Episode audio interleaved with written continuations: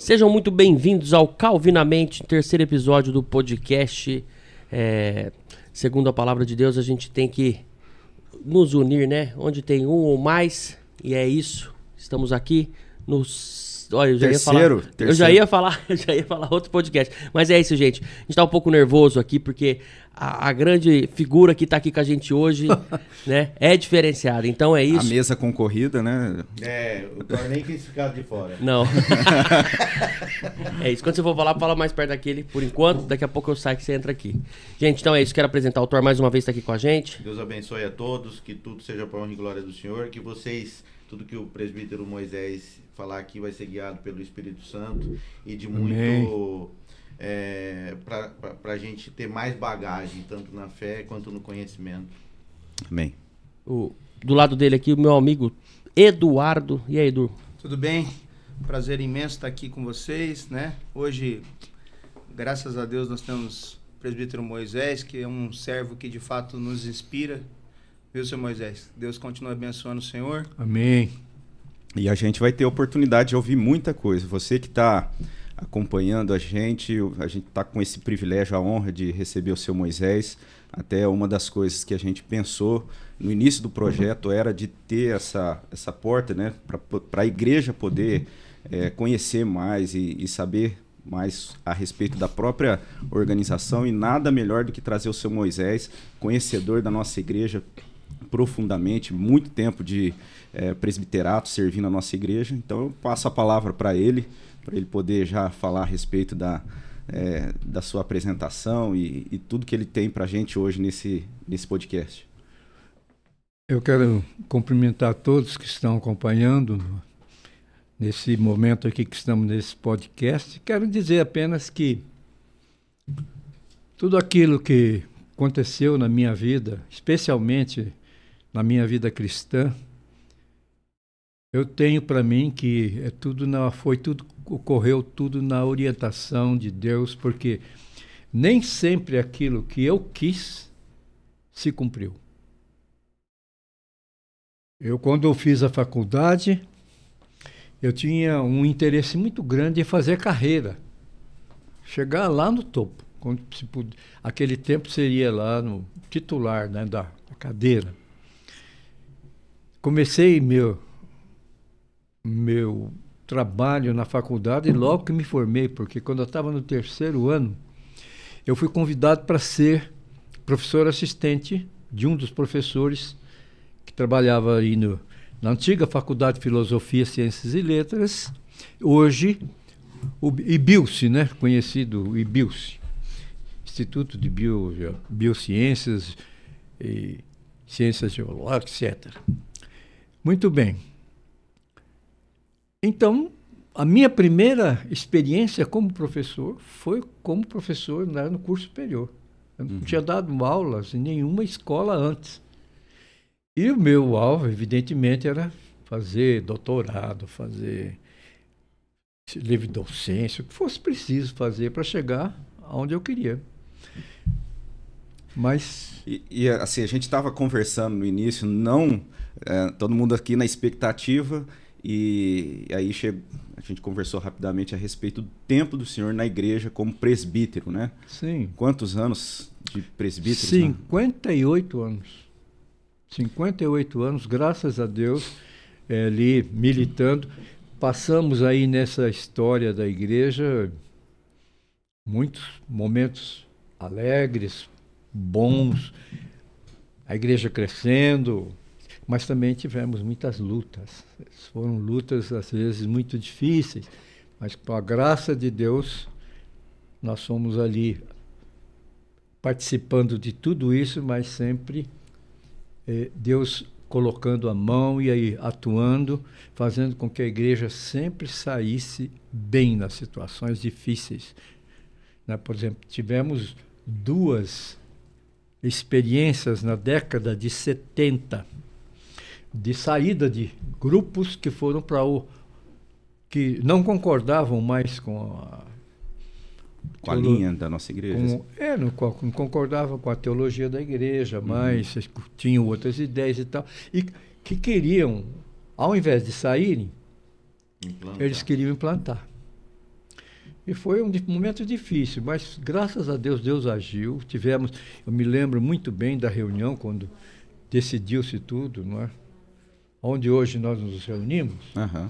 Naquela época tinha só parede, nem forro não tinha, tinha telhado e as janelas não tinham, não existiam ainda.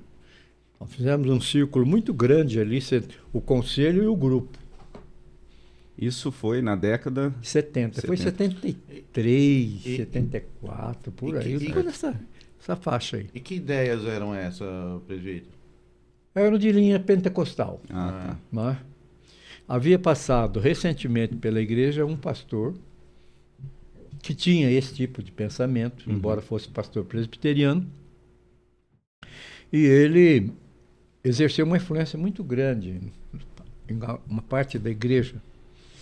E ele fez até algumas coisas que deram muito trabalho para a gente, né? Mas depois ele acabou sendo é, excluído da igreja uhum. presbiteriana depois do julgamento do, do, do, do problema, né? Então, é, mas graças a Deus eles saíram tudo bem, nós fizemos uma reunião tranquila, né? Falou, vocês querem mudar a igreja, mudar a igreja não pode.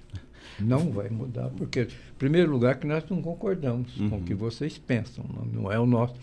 Agora, vocês achamos né, que vocês devem sair, formaram uma igreja aqui na cidade que não tinha essa denominação na época. Formaram uma outra denominação a partir da, dessa saída de é, membros. Saiu primeiro uma turma, uma turma ainda ficou mais um, um ano, dois anos, uhum. talvez, e depois também foram.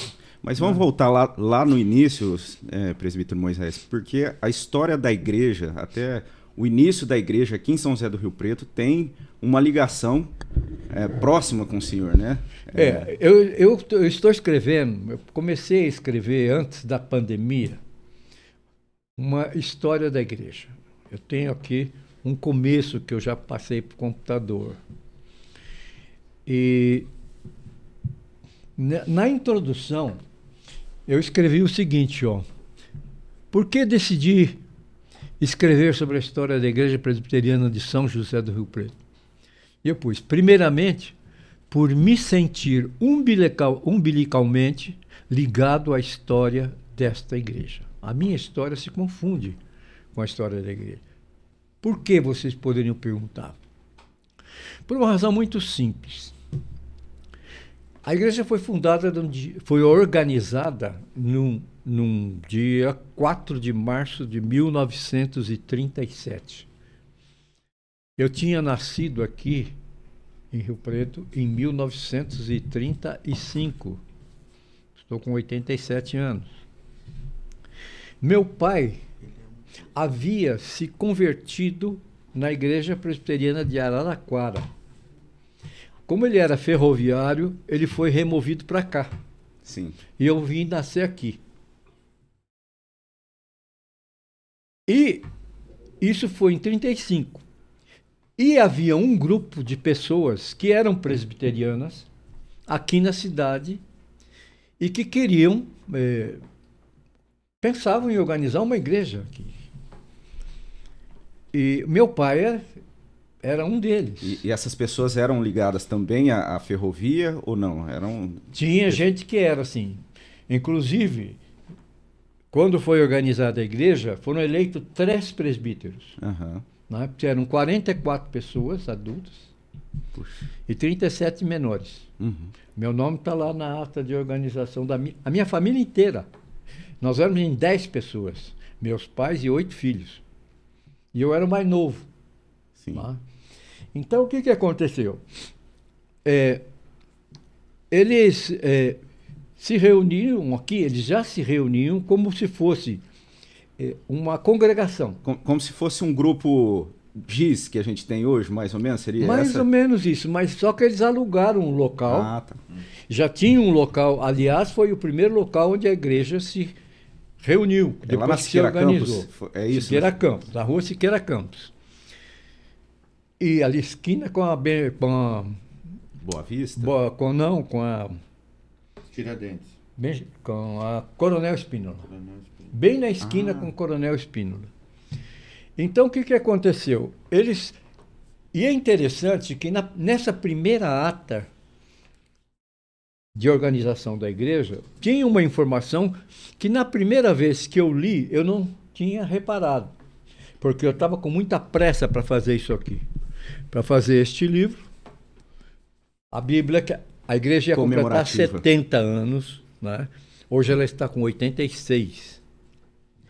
Então, o conselho me pediu que eu fizesse um, um breve histórico para colocar numa Bíblia que seria feita comemorativa aos 70 anos da igreja.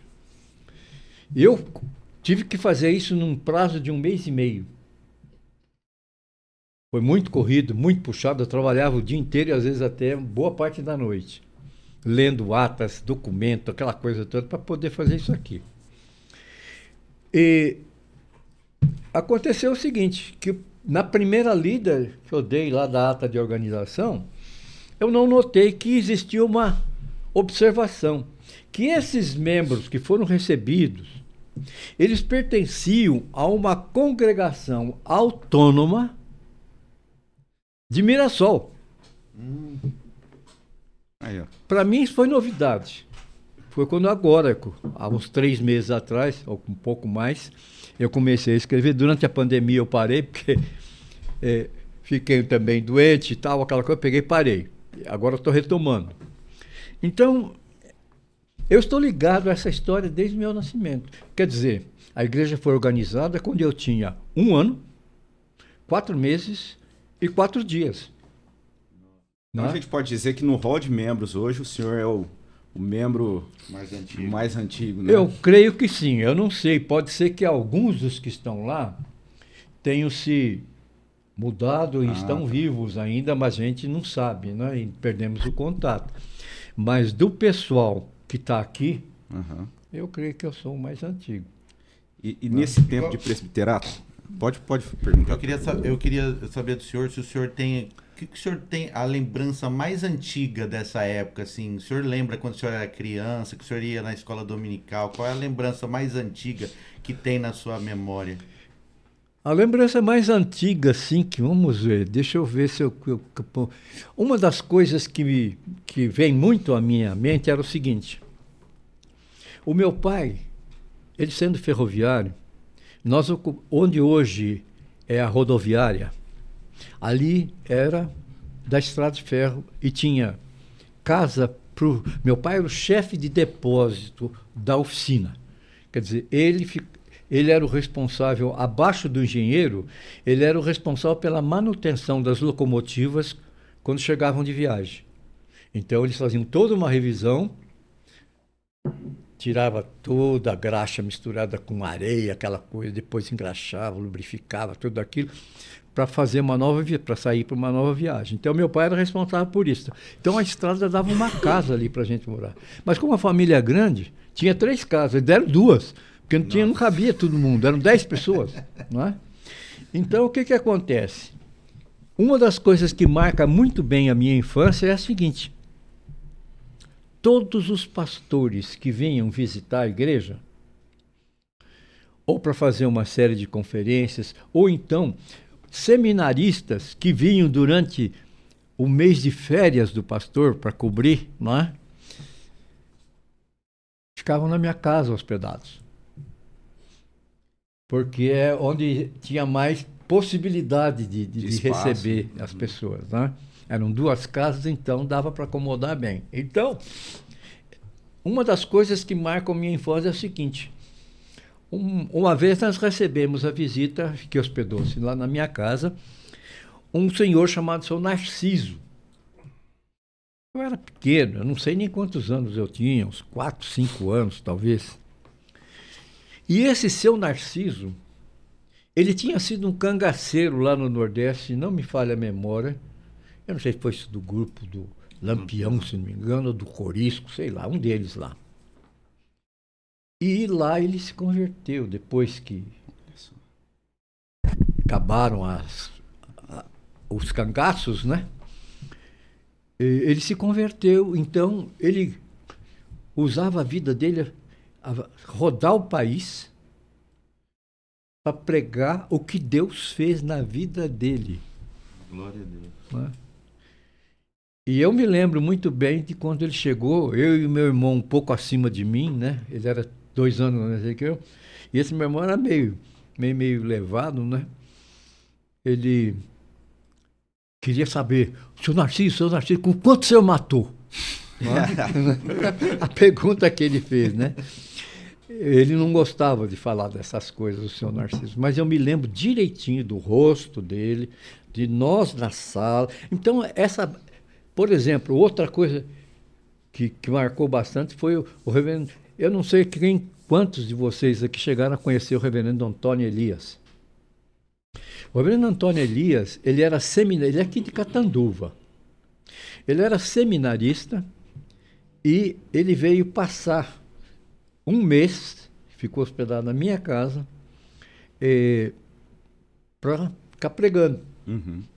E naquela época ele já. Aí eu não lembro, evidentemente eu era muito pequeno, mas ele já era daqueles pastores Pregadores, inflamados, é. né? E É referência na denominação. referência na É. denominação. Morreu com mais de 90 anos. Uhum. E eu me lembro de quando ele ficou na minha casa, porque naquela ocasião que ele estava lá, eu sofri uma queda e eu não sei se. Porque aquele tempo era muito diferente, gente. Não tinha médico, nada para você ir, não. Uhum. Eu fui pular uma janela para roubar doce da minha mãe, né? Porque minha mãe tinha, minha mãe tinha que ter o controle, porque era um monte de gente. Ainda estava lá o, o seminarista, né? Então ela tinha que controlar, porque senão um, um ou outro queria comer O mais. seminarista então ele- fica assim. a minha mãe tinha feito uma. um- eu me lembro disso direitinho. Ela tinha feito uma. Nós tínhamos muita goiaba, pé de goiaba no fundo, e ela tinha feito doce de goiaba, em calda. Né? E ela escondeu na casa, a outra casa aqui, da, não na casa que a maioria da família, mas onde três irmãos meus ficavam. Né? Dormiam lá. E trancou a porta, mas deixou uma janela aberta. E eu, eu vim correndo para querer pular, para ir lá pegar doce, sabe? E eu caí, de- caí não, não alcancei, caí. E aqui, eh, nesse cotovelo aqui, o bicho, a coisa ficou tor- torta, né? E, e ele estava lá, foi ele que me acudiu. Reverendo Antônio Elias. E na seminarista, né? É. Então são coisas assim que eu lembro, né? É, coisas bem assim, espalhadas, porque eu era muito pequeno. E eu disse que a minha história, ela é muito ligada à história da igreja por uma razão muito simples. Além desse fato de eu estar na ata de organização da igreja como um dos filhos, e meu pai foi eleito entre esses três primeiros presbíteros, um era o meu pai. E o outro era o seu Arlindo, que também era ferroviário. E o terceiro era, os- o, era um dentista prático, seu Joaquim Machado de Campos Jú- Júnior, né? que é o pai da Celinha. Tá. É? Então, é, é, eram os três primeiros presbíteros. E a mulher desse seu Arlindo Rodrigues da Costa, ela me contou uma vez, eu, eu a visitei, depois eles mudaram para Araraquara também, e toda vez que eu ia a Araraquara visitar meus pais, eu ia lá na casa da dona Maria, do seu Arlindo. Uhum. Ela gostava muito da gente e a gente gostava muito dela. Era uma senhora muito legal. Eu ia lá visitá-la, né? E ela me contou uma coisa que eu não sabia. Ela falou: Olha, você sabia que você foi um dos três primeiros batizados na igreja? Eu falei: Eu não. eu não sabia. Né? Nem minha mãe, nem meu pai falaram nada para mim, eu não sabia disso. Ela falou: Pois então, era você, o Guaraci, que era filho dela, Uhum. e um outro Guaraci, que é parente do era parente do pai do Samuel, do seu Dario, Marçal. Ó. Ele falou, vocês são os três primeiros. Eu falei, "Ah, tá vendo? Tô ligado. Né? Né? Depois, quando eu tinha sete anos, o meu pai levaram ele para Araquara de novo. Lá vamos nós. Vamos embora, eu tinha sete anos. E eu só fui voltar para cá para fazer a faculdade. Em 1958. Nós fomos para lá em 43 E em 58 eu vim para cá para fazer a faculdade, que tinha aberto a faculdade aqui. Que foi quando o senhor fez profissão de fé? Foi no ano que eu fiz. E eu não. E era uma época, eu já, já era jovem, já não, não era mal, eu era meio malandro como estudante, andei perdendo um ano, né? E, e lá em Araraquara, e quando eu vim para cá para fazer a faculdade, já tinha 21 anos.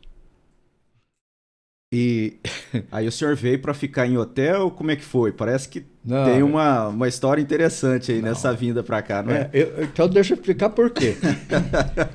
Acontece que eu, eu, quando eu me tornei adolescente, assim,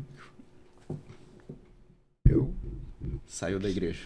Eu não fui mais. Uhum. Mas, e meu, meus amigos eram todos da cidade lá, ninguém crente. E eu me afastei mesmo, né?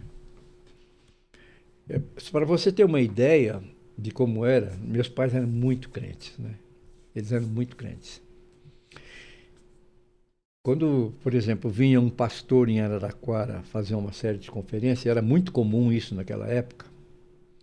Ela chegava com a própria coisinha do convite, né, que uhum. era distribuído para as pessoas que a gente convidava, que se convidavam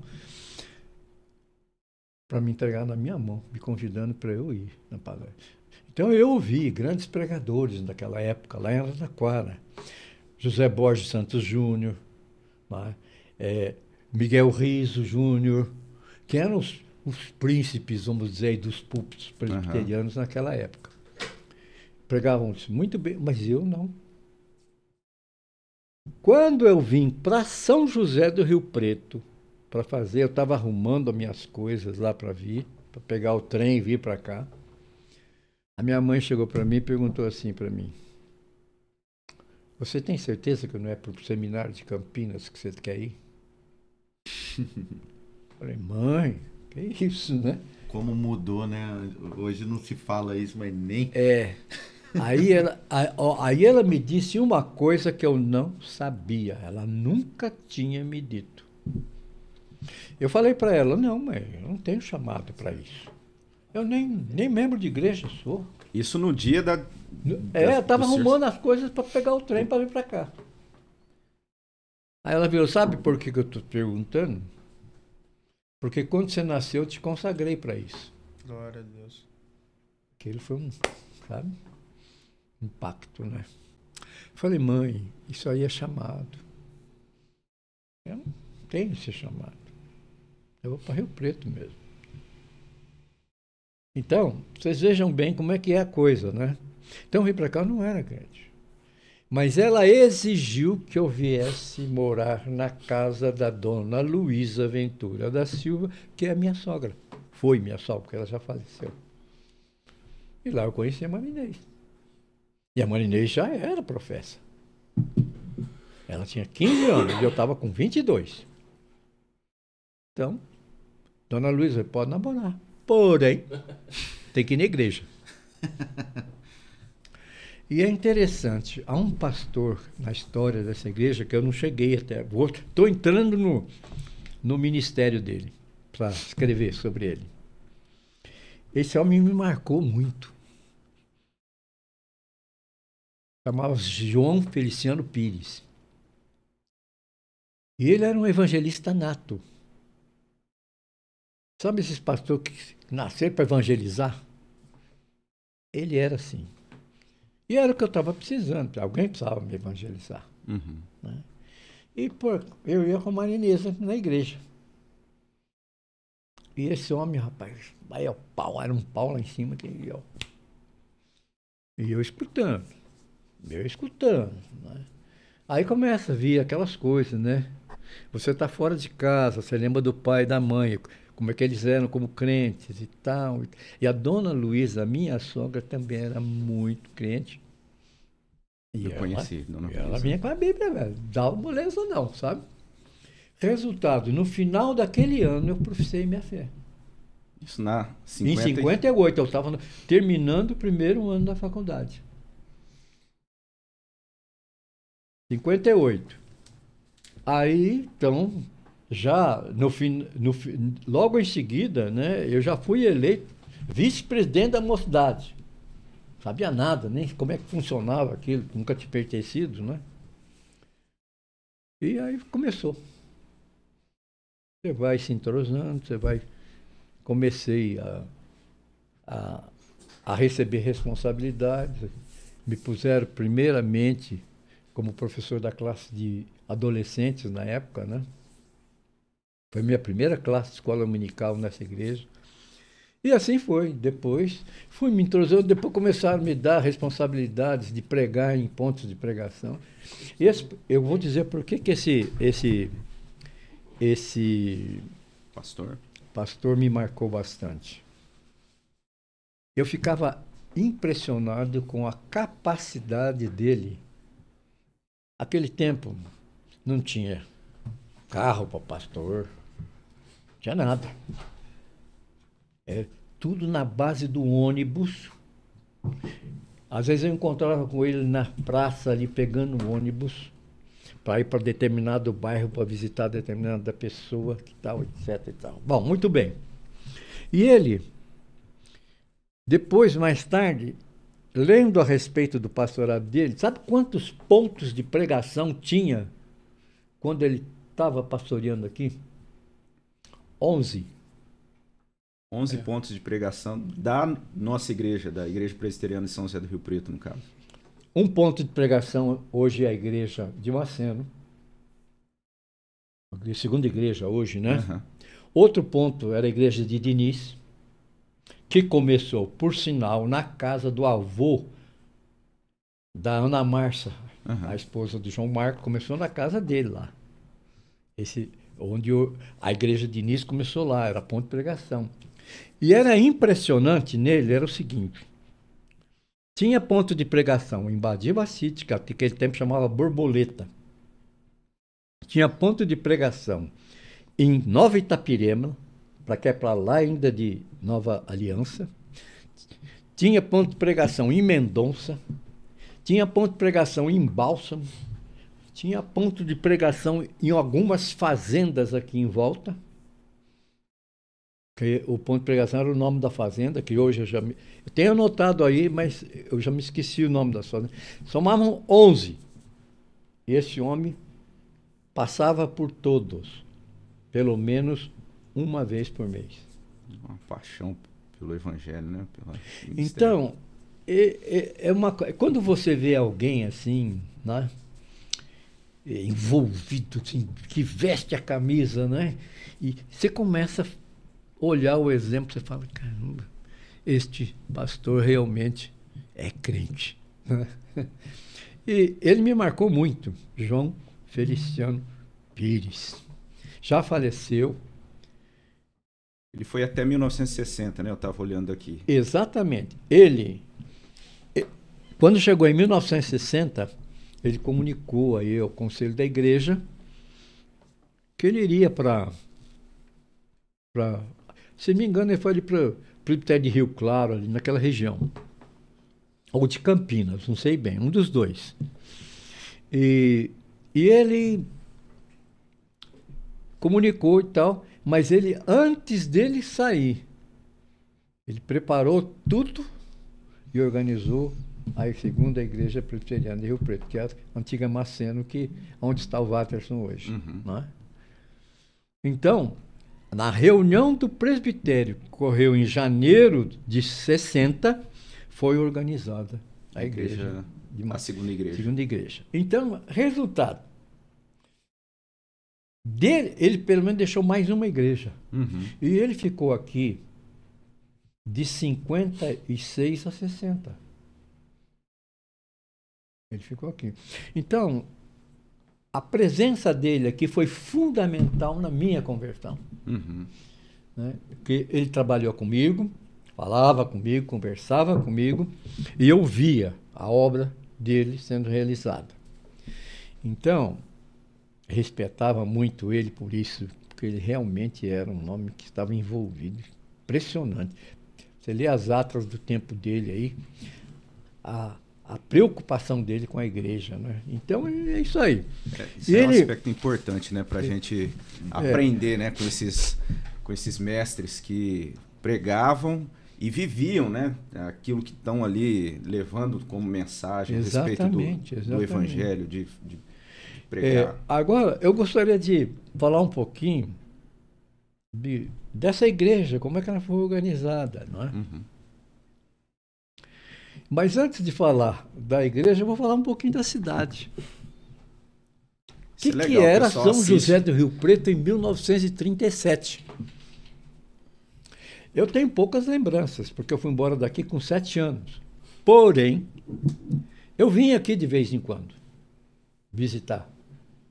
Os amigos do meu pai aqui. De vez em quando eu vinha com a minha mãe e tal. Ficavam na casa dos irmãos aqui e tal. A gente não perdeu o vínculo, o contato com eles. Resultado. É, eu fui ler, por exemplo, procurei na, na internet, né? A respeito do, do, do censo de 40, aqui de Rio Preto. Então, você encontra lá, se você entrar, você vai encontrar lá que tinha 74 mil, 74 mil habitantes. Porém, o censo naquela época era diferente. Ele não contava a cidade era a região. Então, fazia parte da região de Rio Preto, você olha Badibacite, Nova Aliança, Nova Itaperema, aqui, Guapiaçu, Guapiaçu etc. Chimite. Etc. Então, eram somados todos da região. Então, dava 74. Mas, se você. Eu agora eu faço um cálculo, é estimativa apenas, né? Eu calculo que se Rio Preto tivesse 60 mil habitantes naquela época, era muito. 60 mil. Hoje, não saiu o resultado final do censo atual que está sendo realizado. Mas há uma estimativa lá de 497 mil e uns quebrados. A igreja, hoje, está numa cidade que tem quatro, quase 500 mil habitantes. Uhum. Tinha 60 lá, em 37, quando organizou. Quase 10 vezes mais. É, com 44 membros. Então, aí você, alguém poderia perguntar assim, é, mas espera aí. Então, a igreja hoje tem quanto? 10 mais? Não é, não é pouco. Eles se esquecem que, primeiro, demos origem à igreja. Segunda. Segunda. Depois, Diniz, então esse povo saía, ia para lá. Depois, Vila Toninho. Depois, a do Maurílio lá, como é que Aliança. chama? Aliança. Depois, lá da, que foi a do Gustavo. Nova Canaã. Nova Canaã. Então, são igrejas filhas nossas. Né? Uma história então, bonita, né? É, é, realmente, poderia ter feito mais. Mas é o que nós pudemos conseguir. Né? Então, existe esse aspecto que muitas vezes as pessoas se esquecem de levar em consideração que essas igrejas são igrejas filhas desta aqui, da central. Uhum. Então, Rio Preto cresceu muito. Há muito campo para se expandir o evangelho aqui. Né? A gente precisa mesmo passar por uma um avivamento, um avivamento, um esquentamento de corações aí para poder expandir a obra, Senhor... porque há muito bairro novo né? e os nossos irmãos pentecostais aqui vão. Uhum. O senhor falou até central, né? A igreja, a, a, igreja presbiteriana de São José do Rio Preto, que é a nossa igreja, né? O nome da nossa igreja é Igreja Presbiteriana de São José do Rio Preto, mas por conta disso, eu acredito, né? Ela acabou assimilando o nome central. É, embora e... ela não tenha oficialmente no nome, ela é chamada no meio, no meio da região, das igrejas da região aqui, como central. É, Apelidado, pegou, né? É, e é um apelido que pegou, pegou. e não tem jeito. Então, é isso aí. Quer dizer, eu tenho uma ligação. Depois, porque vocês vejam bem, a ligação não está só nas origens. Quando eu vim para cá, então, aqui eu fui batizado. Aqui eu fiz minha profissão de fé, nesta igreja. Nesta igreja eu me casei. Nesta igreja meus filhos foram batizados. É. Meus, meus filhos se casaram. Só, às vezes não usou o templo, mas usou o, outro local. Mas aqui, minhas netas e, e o meu neto menor estão. O outro está morando fora, mas estão aí. Então, tudo aqui eu fui presbítero durante tantas décadas, né? Eu acredito que não existe realmente uma pessoa que possa é, ter mais condições de falar da história da igreja do que eu. Não, com Porque, certeza, com um é, aninho o senhor já estava é, fazendo a história, começando a história. Então, aí eu, é interessante o seguinte, é, eu fiquei pensando muito, matutei muito a respeito do que minha mãe falou, né? Porque ela falou, me consagrou para pastor, caramba. Né? E eu estava no mundo. Né? Mas depois que passou o tempo e tal, pelo envolvimento que eu tive com essa igreja, que é uma igreja que o meu pai ajudou a fundar, uhum. né? então são coisas que eu falo bem, mas Deus tinha um outro plano. Eu não fui o pastor da igreja, fui presbítero. Mas é aquela questão, né? A nossa sistema de governo da nossa igreja, ela acaba sendo um sistema de governo que, que tem no seu modelo presbítero, né? O presbítero docente, que é o pastor que está pastoreando de forma ali responsável do ensino, né? O pastor titular, pastor é, auxiliar. Mas os presbíteros são também responsáveis, né? Presbíteros é, regentes que são responsáveis de, de pastorear. Então o senhor.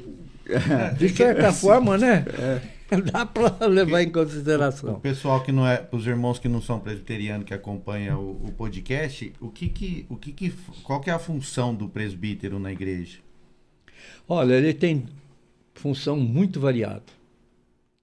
O presbítero tem que ser na minha opinião, um líder que esteja envolvido com a igreja como um todo. Você tem que conhecer o que, que a igreja está pensando, o que, que ela está sentindo, o que, que ela está precisando, o que, que. E isso aí você só consegue quando, na medida em que você é, se envolva na obra. Então, presbiterato é um negócio muito sério. É, não só pelas recomendações bíblicas, aquilo que na Bíblia, Existe. principalmente nas cartas de Paulo, né? Timóteo e Tito, está lá escrito com muita clareza o que se espera de um presbítero, não é? Ele tem que ser um líder espiritual na igreja, ele tem que ser um, um, um auxiliar do pastor na obra. Ele não pode, na minha opinião, é, simplesmente ter o cargo, mas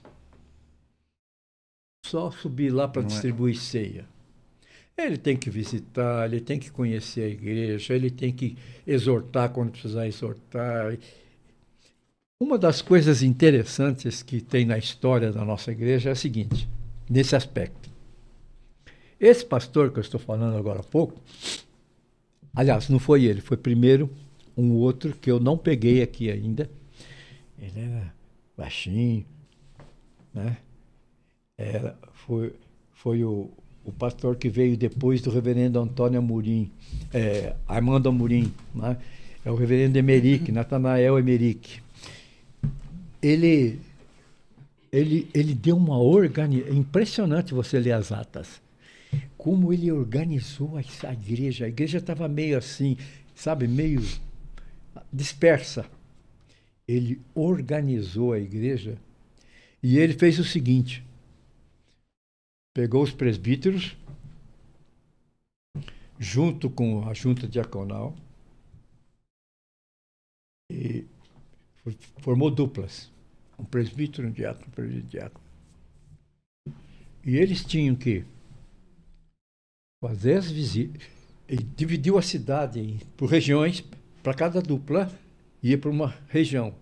Então, todas as famílias da igreja daquela região teriam que ser visitadas por, pela dupla que era responsável por essa área. E eu não, deixa eu ver se eu tenho aqui, mas né,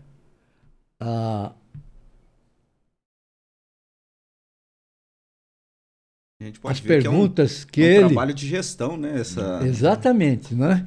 Ele isso em 53 ele já tinha essa, essa visão, essa organização. Ele organizou a escola dominical. Ah, ele chegou aqui e observou.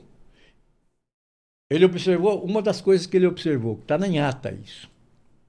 Havia pessoas preparadas e capacitadas para serem professores da escola dominical, estavam sentados assistindo aula. E havia o inverso. Hum.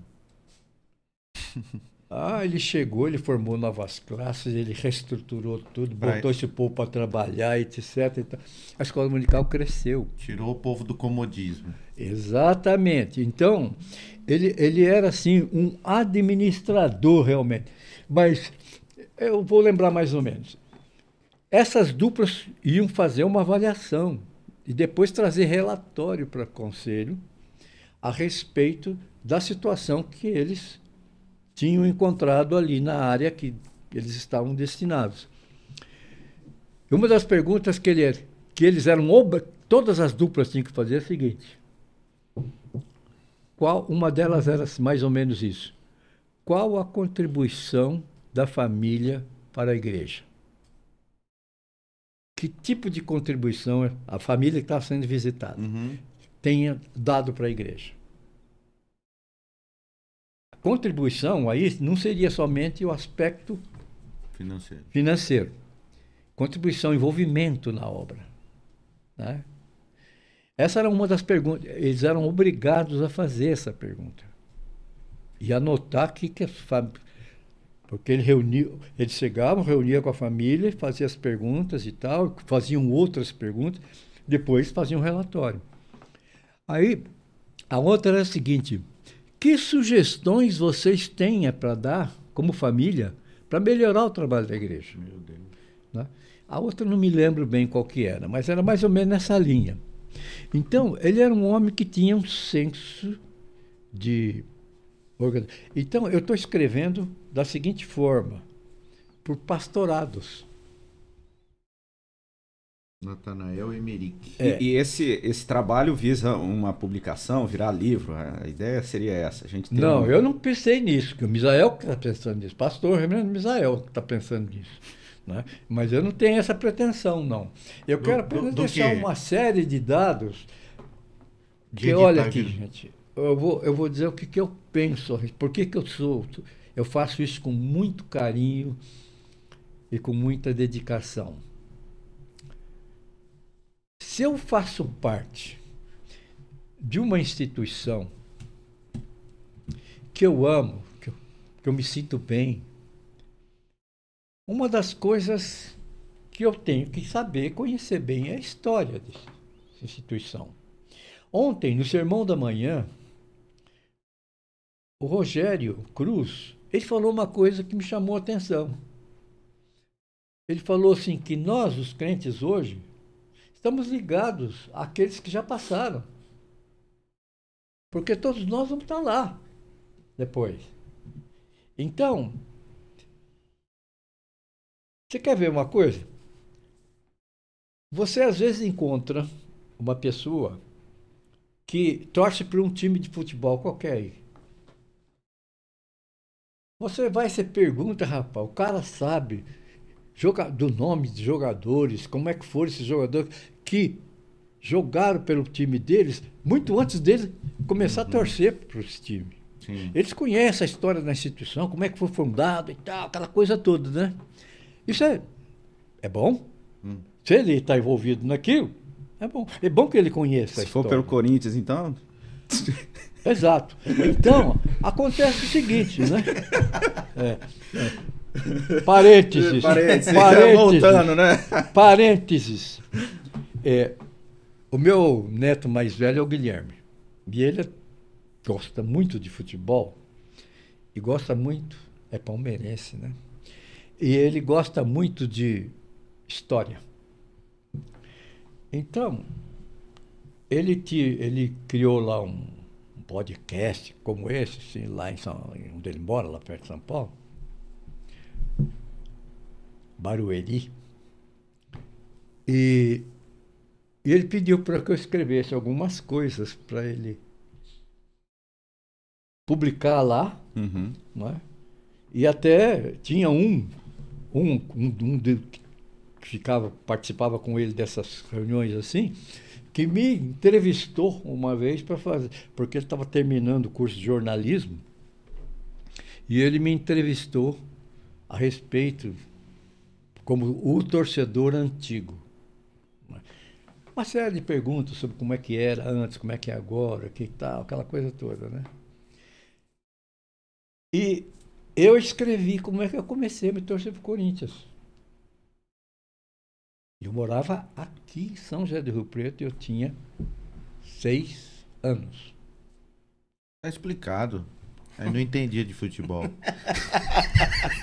Não, de certa forma, até assim, olhando para essa tá certo, tá colocação certinho. do senhor, Corinthians. A, a colocação do senhor, né? A gente às vezes tem essa dedicação de, de, de buscar informação a respeito do, do time, né? O Aham. time do coração, enfim. E como que é mais é, precioso a gente poder ter acesso a essa. Qu- Mas quando eu fiquei sabendo dessa Bíblia aqui, que, é- que tinha feito, a ig- a igreja tinha feito comemoração aos 70 anos, enquanto eu não consegui uma, eu não fiquei paz, porque eu gosto de saber da, história a qual estou inserido. Inclusive, é, presbítero, é, essa ideia do pastor Misael, eu acho que Ser deveria é considerado, ser né? considerada e grande, porque eu tenho um livro que, que, que é a, eu não sei se é a cultura cristã que ele lançou, chama História do Presbiterianismo no Brasil. E aquilo lá foi abençoador demais para mim, para entender sobre a denomina- denominação desde a sua chegada, das suas cisões que teve, os motivos, e é, é maravilhoso isso. É, é porque o problema é o seguinte, você tem, se você é participante daquilo, Uhum, né? Agora, eu sempre gostei de história. também. Eu sempre gostei, né? E como eu sou ligado, quando eles pediram para escrever aqui, que me despertou mais, porque foi uma coisa tão rápida isso aqui, foi finzinho de dezembro. O João Marcos estava no conselho na época. Ele veio falar comigo, ó, o conselho resolveu assim, assim, assim, assim. Tem que escrever. E, ó, e você é o indicado para escrever. Eu falei, meu Deus, para quanto que é isso? Ah, ó, tem que estar na, na, soci- lá na, na Sociedade Bíblica para imprimir, tem que estar, como, é, tem, como vai ser distribuído do, no dia no dia 4 de março, tem que estar lá pelo menos uns 15, 20 dias antes. Então eu tinha o finzinho de dezembro, a última semana de dezembro, janeiro inteiro e um pedacinho De fevereiro. de fevereiro para escrever isso aí. E eu tinha que ler um monte de atas, né? Oi, desculpa. Eu tinha que ler um monte de atas, anotar um monte de coisa. Tinha que selecionar fotografias.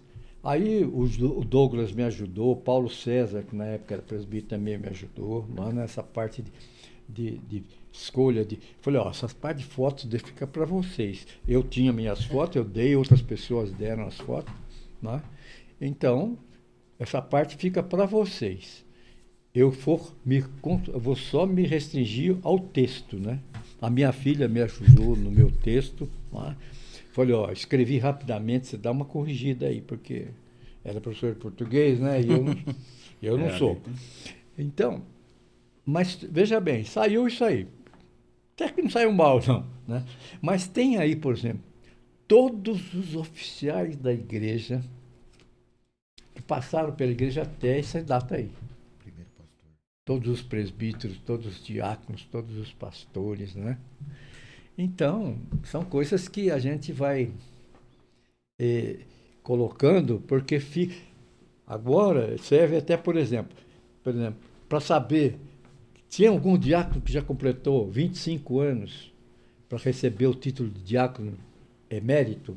Tem já, se não me engano, Samuel e o Fábio estão por aí. Se não conseguir, está por aí, né? Então, são coisas que eh, Importante, está fácil de consultar. Está ali a data que ele foi eleito a primeira vez. Não é?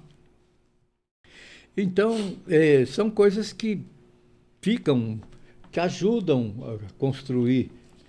E, e é interessante.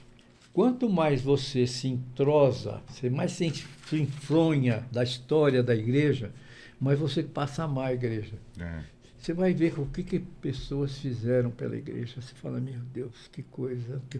Graças a essas pessoas é que a igreja chegou até hoje. Sim. Né? Então, pessoas são... às vezes que não têm assim essa uh, conotação, às vezes não, não é alguém ali que está à frente muitas vezes, né? E, e, que são e fazem parte e contribuíram de forma tão uh, ali profunda para a igreja e, e, enfim. Acho que a gente vai colocar uma, umas imagens lá, né, Felipe? É, é, tem um aqui da família do senhor, uhum. na reunião no lar. O senhor tá nessa foto? Tô. Tranquilo. Quer ver? Você vai ver. Deixa eu ver achar aqui. Mas não tá minha mãe. Pá, pá, pá. Ah. Ó, aqui tem uma cabecinha. Ah, aqui. eu logo imaginei. De colo ali. No colo. No colo. É. Essa aqui é uma reunião. Esse é meu pai. E eu tô no colo da minha mãe, que tá ali. Tá. Entende? Então, 1939, isso. É. Esse foi o pastor que me batizou. Foi o primeiro pastor Nós vamos colocar essas duas fotos lá, vai ficar legal. O senhor batizou em quando, seu Moisés? Não sei, porque não tem registro. Vai ah. colocar agora na tela lá. É, é, o, o senhor não lembra desse pastor, não? Assim, de, de cabeça, o senhor não lembra? Seu, de... O reverendo Alcântara? É. Lembro, lembra? Lembro. Inclusive, uma coisa interessante. Quando eu estava fazendo faculdade aqui, entrou na faculdade e fez o mesmo curso que eu fiz, um rapaz que tinha o mesmo sobrenome dele. Ele era Alcântara dos Santos, Joaquim uhum. Alcântara dos Santos. E o Milton Alcântara dos Santos. Cheguei e perguntei, era parente. Olha só. Era parente dele. E era da igreja não? É, ele tinha ele era ele tinha sido não, não era. Hum. Ele era católico. Era tio dele. Tio dele. Tio dele, desse aluno. Né? Então, é, é, são é, coisas que eu me lembro dele. A foto que a gente está falando aqui, é, presbítero, tá passando pro pessoal na tá na tela lá a foto do tanto do pastor quanto do senhor no colo. Então vocês procuram aí, ó. Como que chamava a, irmã, a mãe do irmão? A minha mãe? Maria. A irmã Maria aí tá com o irmão presbítero Moisés. Maria Augusta. Com, se o senhor nasceu em 35, foi? O senhor tava com 4 anos aí no colo dela aí. Ah, tá. aqui, ó. Essa aqui também, ó. E o pastor que, que batizou o senhor também tá aparecendo na tela aí. O reverendo. Joaquim Alcântara dos Santos. Joaquim Alcântara dos Santos. E ele, ele faleceu com quantos anos? Aí eu não sei. O senhor, o senhor teve contato? Perdi, perdi o contato. Ah, porque ele foi para Santa Catarina, daqui ele foi embora para Santa Catarina. Uhum. E eu não sei mais quanto tempo. Tinha uma senhora que foi membro da nossa igreja há muitos anos. A mulher dele, do Reverendo Alcântara, era irmã dessa senhora que foi membro da igreja. Ele ficou com ele ficou quantos anos aqui? Ah, ficou pouco tempo. Ele ficou uns dois anos e pouco, talvez. Elegante ele, hein? Nossa, é. foto aqui. Ô, presbítero, é, a gente, o senhor comentou a respeito da, da universidade, né? O tempo que o senhor teve aqui na faculdade de estudo. E hoje a gente tem na, na nossa UMP, na, na UMP da igreja, né, dos jovens ali, muitos universitários. Muitos que estão fazendo parte ali da, do, do grupo da UMP e também fazendo parte da ABU, da Aliança Bíblica Universitária. Uhum. E me consta que o senhor teve também uma, uma ligação próxima né, com a ABU. Como é que foi? Foi nesse período também da, da universidade, é. como aluno, como professor já? Não, eu já era professor. Aconteceu o seguinte, a ABU veio para o Brasil é, trazida por norte-americanos. A primeira foi a, primeira secretária executiva da BU no Brasil, era uma, uma irmã chamada Ruth Siemens, ela faleceu. E aconteceu também o seguinte: tinha um pastor batista que morava aqui. Ele pastoreou em Nova Granada, ele pastoreou, ajudou o pastor aqui e tal. O outro pastor americano que também organizou essa igreja batista agora. E eu era professor e eu pedi demissão da faculdade. Depois de cinco anos, pedi demissão, saí. Uma série de problemas, saí. Fui lecionar só no, no Estado, escola pública, né? Primeiro, de, primeiros anos de ginásio naquele tempo, depois colégio. E eu conhecia muito eles, porque minha sogra acabou indo para lá. Dona Luísa. Dona Luísa foi para a Igreja Batista. Eu, volta e meia, estávamos lá na casa dela, então acabamos ficando conhecidos e tal. De repente eu vejo lá eles como aluno. Teve, eles entraram, prestaram vestibular, é o, o pastor e a esposa. Entraram no curso de letras. E eu estava saindo. E eles tinham contato com a ABU de São Paulo. E eles foram lá sem falar nada comigo. Falou, tem um professor assim, que ele é crente, ttt, ttt, que nós conhecemos, sabe? Seria, ele está saindo da faculdade. Seria interessante vocês procurarem, quem sabe ele poderia trabalhar Bom, eu comecei a lecionar na Mirassol. É, eu comecei a dar aula em Mirassol e Rio Preto, aqui no Colégio São José. Particular. E, de repente, eles vêm aí falar comigo. Eu não queria colaborar. Eu falei, mas eu tô, tenho compromisso, eu estou dando aula já. Não, nós vamos fazer uma oferta para você. Tudo bem, vamos ouvir, né? E eles fizeram uma oferta nas seguintes bases. Olha, nós queremos que você visite faculdades aqui do interior, a cada é, é, igrejas onde tem faculdades aqui no interior de São Paulo, cada 15 dias. Você vai fim de semana para lá. Você pode dar aula durante a semana. Você vai para lá, você vai entrar em contato com os universitários daquela cidade e tal, para ver se organiza grupos lá. E nós vamos pagar X para você. E como eu tinha saído, eu, tava, eu, eu tive uma perda salarial por, quando eu saí da faculdade. Pedi demissão. Aí Falei, não sei, né? Vamos tentar. Foi em 1967. Fui. Comecei, então eles determinaram que eu teria Araraquara, São Carlos, Piracicaba e Bauru de início. Das é uma área abrangente, né? É. Então, cada de 15 em 15 dias eu saía para uma dessas cidades e entra. Então eu chegava na cidade, eu ia a uma igreja. Ali eu sempre ia primeiro na nossa denominação. Porque era mais fácil primeiro chegar, conversar com o pastor, explicar para ele o trabalho, ttt. Bom, tinha pastor desconfiado que não gostava não. Achava que a gente ia tirar membro dele, ah, jovem dele. E hoje até hoje é assim. É. Né? Então, Aí aconteceu o seguinte: eu comecei a fazer o trabalho, chegou no fim do ano.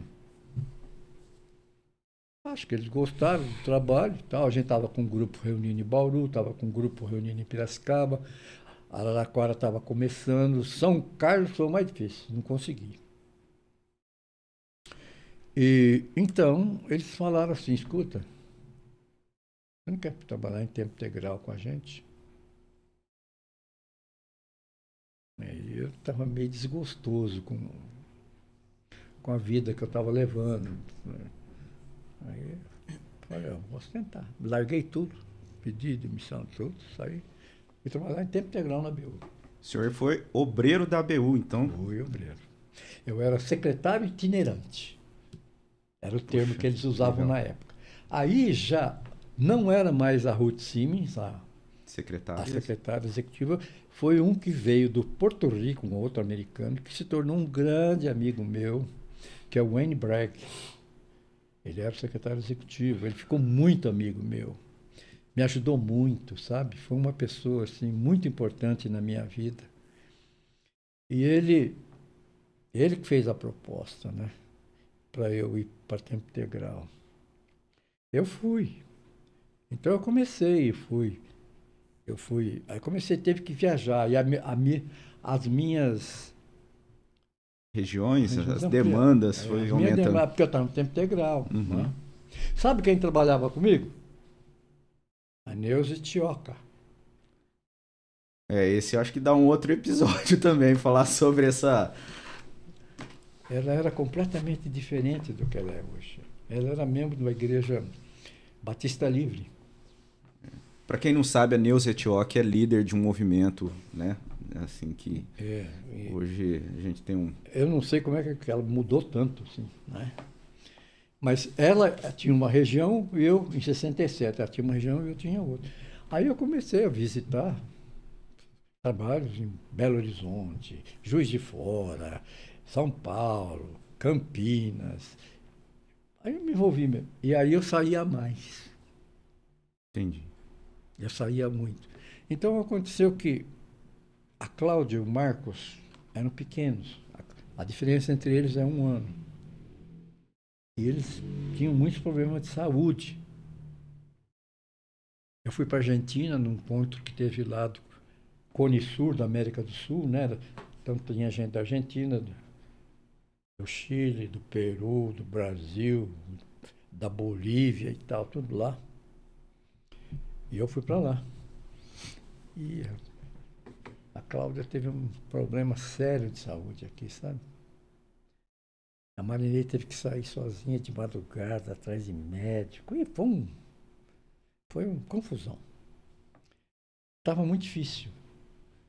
Aí eu percebi que eu não podia ficar mais na BU com tempo integral, porque não dava mesmo. E nem e nem em tempo parcial, porque eu tinha que dar assistência a família. Aí, no fim daquele ano, de 68, eu- eles queriam que eu fosse para Guayaquil, que ia ter encontro em Guayaquil. Eu vim de São Paulo e conversando bem com a Marinês, ela chamou, chamou fazer o seguinte, eu- não dá. Uhum. Eu tive que deixar. né? Mas tive boas experiências, conheci gente maravilhosa nesse trabalho, principalmente do lado intelectual. Conheci René Padilha, me hospedei na casa dele em Buenos Aires. Conheci o peruano lá, o... Ai, meus nomes fogem. Samuel Escobar. Conheci o Dr. Chet, que dava uma mão Olha. boa para a BU naquela Sim. época. Né? E livros bons caíram na minha mão. né? Então, foi uma época assim que eu cresci muito nessa área, de conhecimento, de preparo, sabe? Então, mas É interessante porque a, a, gente vê que o senhor te- teve todo esse contato com a ABU. Hoje, né, ne- nesse contexto que a gente está, tem muito jovem ligado à ABU, inclusive o, o CR, né, o encontro regional da ABU, foi na, na igreja, da, na, na É. chácara da nossa É. igreja esse ano. E é muito interessante a gente saber desse ponto, desse É. contato, né, desse elo. Exato. Quando eu estava em Marília, lecionando lá na Unesp, né?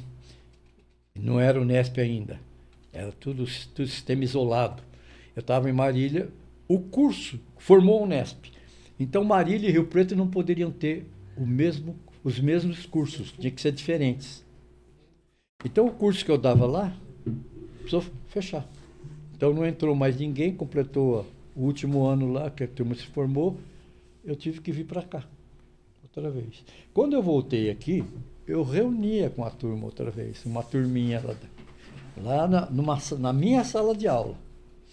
Um horário que não tinha aula, eu reunia com eles, fazia, eles traziam algumas vezes, algumas vezes eles traziam algum aluno, né, convidado e tal. A gente fazia reunião, fazia um estudo bíblico, orava, etc e tal. Bom, mas aí essa turminha eles se formaram e não deixaram. Porque eles tinham que continuar, né? É. O, o pessoal que ficou desanimou, acabou. É, então, é só para explicar o que, que é a ABU, né? Assim, de forma muito breve, a ABU, a Aliança Bíblica Universitária, o propósito é pregar a, a Bíblia dentro da universidade, né? Então, é um, é um trabalho é, interdenominacional e ali acontece a divulgação do evangelho é. dentro da universidade. É, tem uma. É, uma vez eu fui numa igreja batista em São Paulo.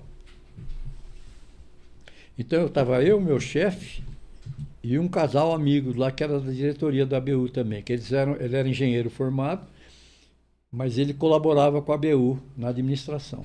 Ele tinha sido como estudante membro da ABU, era o Milton, ele e a esposa. Depois ele se formou, foi trabalhar como engenheiro, mas ele dava uma mão muito grande no trabalho na BU, ele fazia parte, inclusive, da diretoria nacional. E eu fui, fui com o, o meu chefe, o Wayne, eu e esse casal, fomos numa igreja batista, uma igreja grande lá em São Paulo. Até era um pastor famoso da igreja batista lá aqui, que era o pastor da igreja. E eu fui Chegou lá e pediram, sim, para eu, eu ir falar lá, sobre o que era Beu, para a igreja, uhum. num final de escola dominical, quando reuniu todo mundo. Aí eu fui falar. Então, uma das coisas que eu ressaltei bem, que pegou bem, foi o seguinte: eu falei, a igreja não tem condição, como instituição, de entrar numa faculdade e pregar o evangelho. Não tem. Muito bem, a ABU tem. Através dos estudantes que lá estão e que levam a sério a vida cristã. Uhum. Então, eu falei: ninguém vai tomar membro de nada. Eles vão evangelizar colegas e recebendo uma orientação, material, é, promoções. Por exemplo, a gente fazia é, em locais adequados, que geralmente era em fazenda ou lugar assim, chácara, etc., fazia, é, tinha encontros que nós fazíamos que era encontros só de liderança, só para treinar a liderança, uhum. e tinha encontros que era para cada um que ia tinha que levar um, um uhum. convidado, que não cristão. Era o a meta ali do trabalho. É, tinha para se inscrever, tinha que escrever e escrever o outro. Uhum. E falou: se preciso, você paga pelo outro. Se você não puder pagar, fala. Se você não puder pagar, fala com a gente. A gente dá um jeito. E a gente fazia isso, sabe? E era muito bom, porque aí vinham os cobras. A gente trazia esse pessoal, René Padilha, Samuel Escobar, Dr. Hans Birk.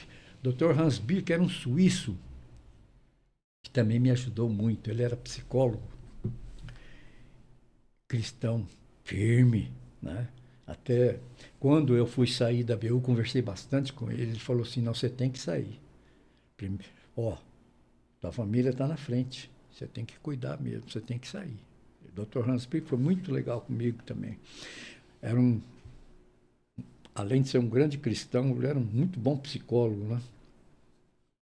E ele, eh, então esse pessoal vinha fazer palestras é, uma delas que nós fizemos, que foi marcante, foi lá na USP, lá no, no, no reside, onde residem os estudantes. Moradia, em São lá Paulo? Mesmo, na cidade universitária. Na casa lá do estudante. Nós fomos lá. E quem ia falar era o Samuel Escobar.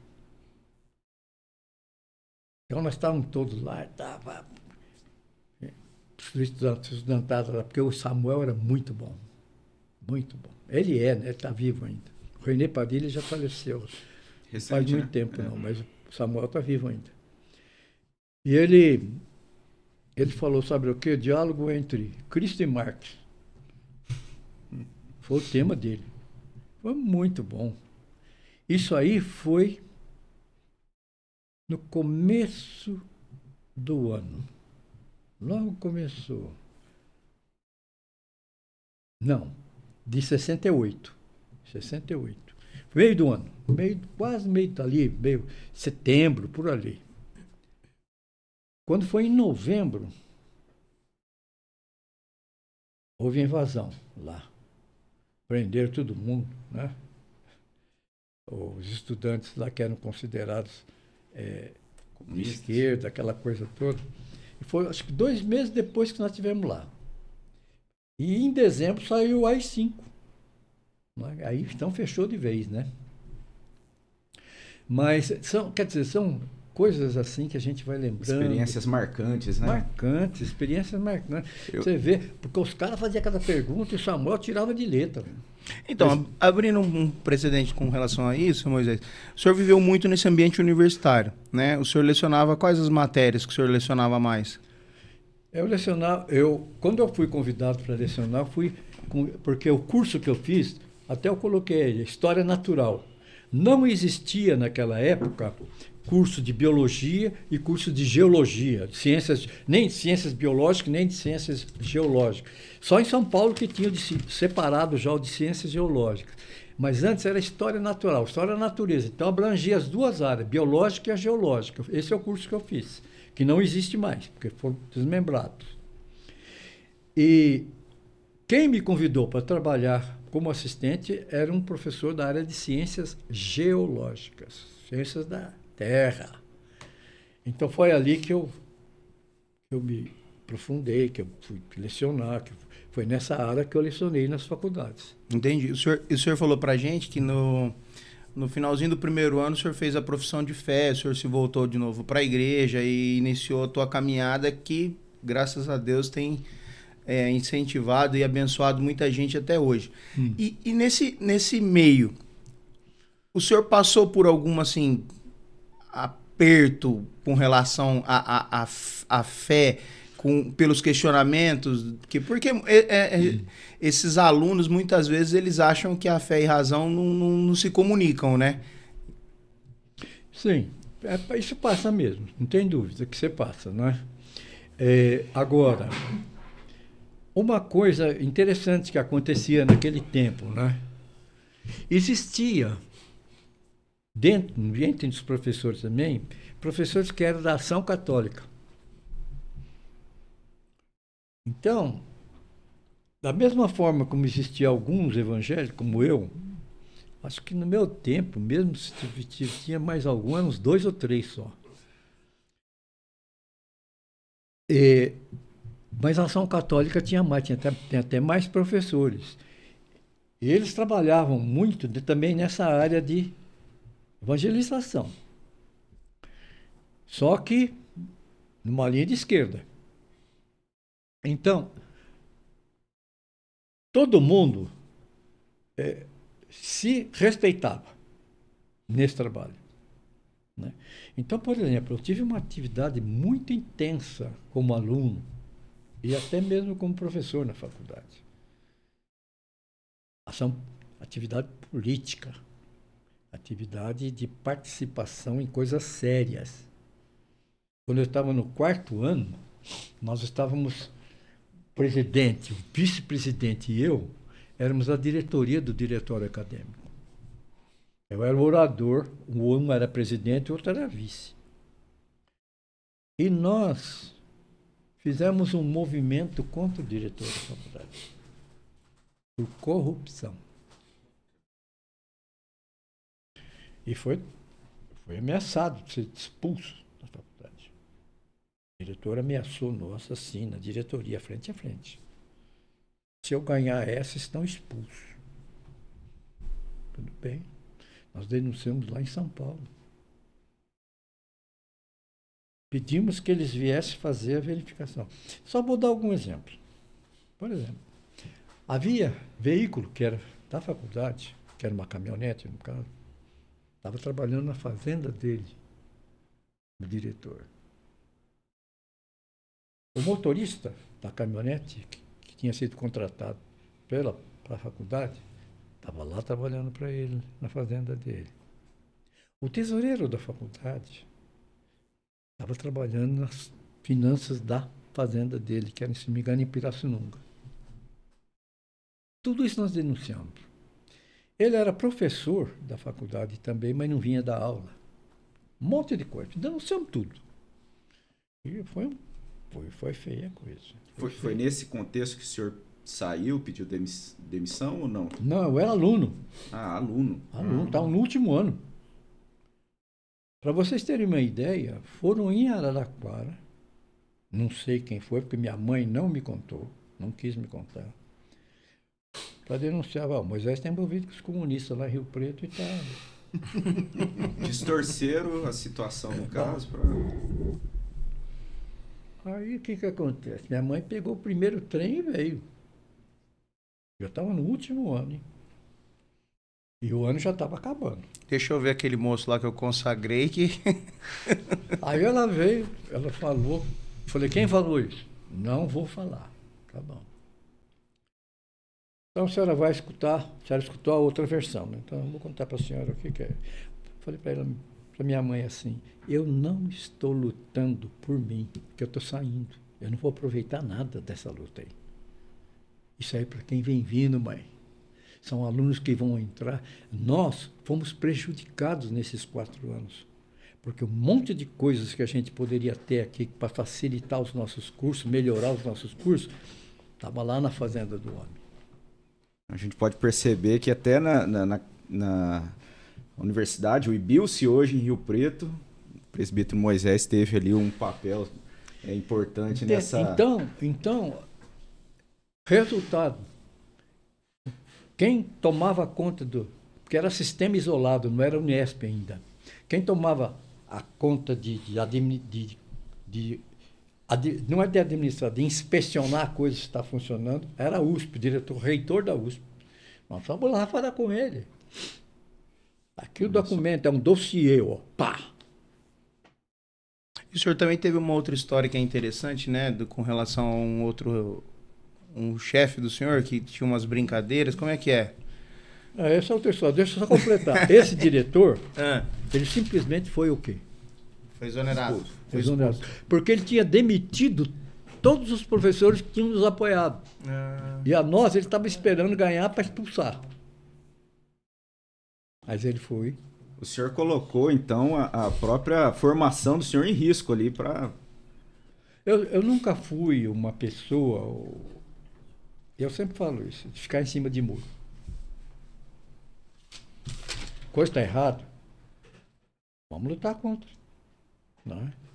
Então, são coisas que a gente participa. Eu, eu participei porque era uma instituição pública, paga pelo dinheiro do povo através dos seus impostos, né? e que estava sendo lesada, prejudicando aqueles alunos que vinham. Prejudicou a nós e prejudicaria os E outros. senhor o senhor estava fazendo um trabalho cristão, né? Eu estava agindo de acordo com a minha consciência cristã. criança não é? cristã. Então, é, E- isso me marcou. eu- por isso que eu não tenho muita. Agora não, já saiu todo mundo, né? Mas quando eu voltei para cá, de Marília para cá, é, acaba sendo algo delicado, E né? nessa pra- época. e- eu não era apreciado por né? muita gente E, lá, e né? nessa época o senhor tinha se, profe- eh, se convertido fazia pouco tempo, então o senhor estava naquela, Exato. naquela militância É. mesmo pelo evangelho. Agora, Então, são coisas que a gente se envolve, né? Agora, com relação ao que você contou, foi o seguinte: eu trabalhava num ginásio, um colégio aqui, Rio Preto, e tinha um diretor muito brincalhão. Uma vez, eu cheguei para dar aula à noite, e ele estava na sala dos professores, já com os professores que já tinham chegado, contando piada suja. Chegava e saía. Um dia eu entrei e ele estava brincando com coisas da Bíblia. Ele estava falando da, das bodas de Caná. Falando, ah, você já imaginar, capu, um monte de. Agora os caras beberam até cair, sei que lá e tal, coisas assim desse tipo, não é? Aí eu peguei, fiz assim para ele. Fulano de tal. Teu chefe. Meu chefe. Não brinque com estas coisas. Não brinque com estas coisas. Abri o armário, peguei meu material, meus livros, minhas cadernetas, fechei e saí da sala. Aí quando eu entrava, ele estava. Ele gostava muito de contar piada. Ah, não vou parar aqui, porque senão, né? Mas aí não.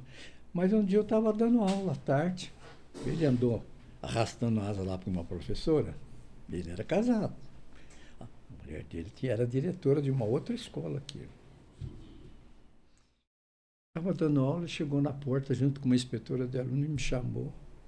Falou, oh, vamos comigo na, na diretoria que preciso conversar com você urgente. É, a, a, a inspetora de aluno vai ficar aqui tomando conta da classe. E eu fiquei. Fiquei? Então. Fui lá, fechou a porta. Falei, é sério? Ele fechou a porta e falou: falou o nome da esposa, está querendo separar de mim. E eu quero que você me ajude. Aí eu falei para ele, eu mal conhecia a esposa dele, só assim, tipo de ver, uma vez que poucas vezes que ela apareceu lá na escola. Eu falei, o que, que você quer que eu faça? Quero que você vá comigo lá em casa agora para conversar com ela. Falei, é, vamos. Eu sempre penso que ó, se isso aconteceu, é porque Deus está pondo esse negócio na minha frente. Eu fui. Cheguei lá, sentei na sala lá, ela sentou lá, ele sentou lá. Ela estava uma fera. Aí, falei o nome dela, não vou falar. Fulana, que está acontecendo? E falei, virei para ele e falei, você cala a boca. Ela que vai falar agora. E ela botou tudo para fora. Deixei ela botar tudo para fora. Sabe? Ela falou, falou, falou, falou, falou, falou, falou. E que ia separar mesmo, que falou. Depois que ela descarregou, falei, mas agora eu vou falar. Comecei a falar, mostrando. Ela era muito católica. Eu apelei para essa parte. Você sabe o que é o casamento. Para a igreja e tal. Por dali eu fui para o Fui, então, então, então. Por isso é uma coisa que pode ser resolvida com perdão. Acabou. É assim que a vida é. Com muito. Foi falando, né? Saí de lá, tudo certo. Ela tinha desistido de separar dele, tudo isso. Tê, tê, tê, o respeito que esse cara, dali para frente, teve comigo, o Marcos, ele falou porque ele é testemunha. Ele foi comigo uma vez na casa dele, depois que isso aconteceu. E então, ele ficou mais uns anos lá como diretor, depois ele saiu também. Mas ele já faleceu, inclusive. Mas casou com, casado com ela certinho, direitinho, bonitinho. Nunca mais ele, ele ficou lá querendo dar uma de. Né? É. Então, são coisas que, quer dizer, experiências que você tem né, na sua. E, e, eu era considerado assim, no, nessa escola, como o cara que tinha que resolver. Um dia eu cheguei para dar aula à noite, tinha uma moça que trabalhava na secretaria, ela veio correndo no meu encontro e falou assim, por favor, mas professor, vai lá na sala ali da secretaria e tal. A fulana de tal está tá se chorando demais e tal. Ela precisa de ajuda, vai lá, vai lá. Falei, meu Deus, mais uma. Fui lá. Problema em casa com o marido. Deixei, falou, conversei com ela bastante. Ela não era convertida. Conversei com ela bastante. Perdi até a primeira aula por causa disso. Mas calmou tal, fui, pra, fui dar aula. Passado que uns meses, que eu não me lembro quanto, foi quatro, cinco meses por aí, ela chegou toda sorridente para mim me converti. Quantas pessoas o senhor pastoreou? Seu Aí ela falou assim, sabe aonde eu me converti? Eu falei assim, não. Na comunidade. Antes da comunidade se dividir. Quando era uma só. Uhum. Na comunidade. Falei, ótimo, minha irmã. Graças a Deus. E ela ficou firme. Eu, eu tenho um outro testemunho também do senhor, é, presbítero. Eu terminei a minha primeira formação e fui trabalhar numa escola. E um dia conversando né, a respeito da, da igreja que eu fazia parte, um dos professores, professor de biologia também, falou, essa igreja é a igreja do Moisés Prisco? Eu falei, exatamente essa igreja. Falei, Muito meu amigo, ele foi padrinho do meu casamento, e aí ele contou assim uma passagem de como foi o casamento, eu, aí eu queria que o senhor falasse, né? Como é que foi essa experiência? O senhor sabe que, de que eu estou falando, né? Um professor É. aqui na cidade. É, eu sei. Mas, inclusive, eles tiveram mais para frente um pouco um problema sério que acabou separando, sabe? E eu e a minha mulher demos muita assistência. Mas, infelizmente, não teve jeito não, sabe? Acabaram se separando. Anos depois, eles já estavam com três filhos, eu acho. Três filhos. Mas ele, ele era realmente, desde que ele era solteiro, eu, e eu já era casado, ele, era- ele era amigo. né? Inclusive, eu, lecionava em Mirassol, e eu arrumei aula para ele lá, para ele lecionar com a gente, sabe? E estudamos junto para concursos. Ele ia todo dia em casa para a gente estudar, e ficava o dia inteiro estudando. Mas eh, ele, ele uma vez chegou para mim e falou assim, encontrei com ele na cidade, ele ta- dava aula no cursinho do, do ângulo, na época. Ele falou, ó, lembrei de você e falei de você numa aula. Eu falei, ah, é? Mas o que, que você falou de mim numa aula? Ele falou, estava dando evolução. Eh, ele contou, presbítero, que acho que na cerimônia, parece, o senhor teve ali a oportunidade da palavra na cerimônia do casamento Eu dele. não lembro disso, será que foi mesmo? É, Eu acho o que não, me né? marcou foi isso. Ele falou assim, ó, o, presb- o- o Moisés na, na cerimônia lá, parece que ele teve a oportunidade de falar na celebração. E, e usou da, do momento ali. É. Eu falei, Eu- eu- "Poxa ó, vida." Eu fiz dois casamentos. Sem poder fazer. É, ué. Um, eu, você vê como é que são as coisas, né? Como- se você age do jeito que você crê, não tem problema. As pessoas sabem quem você é, no que, que você. Eu trabalhei em Mirassol, numa escola, durante 10 anos. E a, a diretora da, da, da da escola e o marido ficaram grandes amigos da nossa família. Inclusive eu, a Marinês e as crianças que eram pequenas na época, íamos passar dias de férias lá na fazenda deles, que é ali na região de Planalto, ali naquela região. E eles, muito católicos. E eles tinham uma filha, e essa filha foi estudar no Rio, conheceu lá um rapaz e tal, resolveram se casar. Aí vieram para a miração, mas o padre não quis fazer porque o cara era divorciado. Aí eu lá em casa à noite, chegam os dois lá, padre e mulher lá, os pais da minha diretora e o marido. Ah, vem aqui, pedir para você fazer o seguinte, minha filha não casa sem bênção. o marido falou, minha filha não casa sem bênção. O padre não quer fazer? Você vai fazer. Você vai dar bênção. Eu falei, "Ó, eu não posso dar benção. Eu posso orar pedindo que Deus abençoe. Isso eu posso. E ler um texto e fazer. Tudo bem. Foi no Monte Líbano aí, ó. Então, mas deixa eu contar o resto da história. Aí, o cara fez lá o casamento civil, aí passaram a palavra para mim. Então eu li um texto da palavra de Deus, fiz uma mensagem para os dois, para os noivos.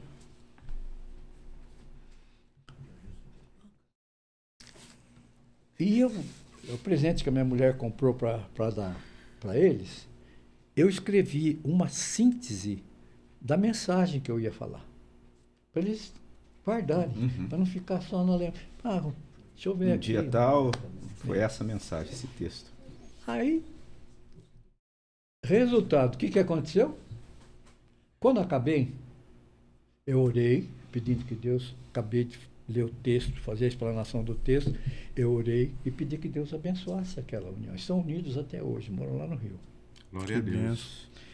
E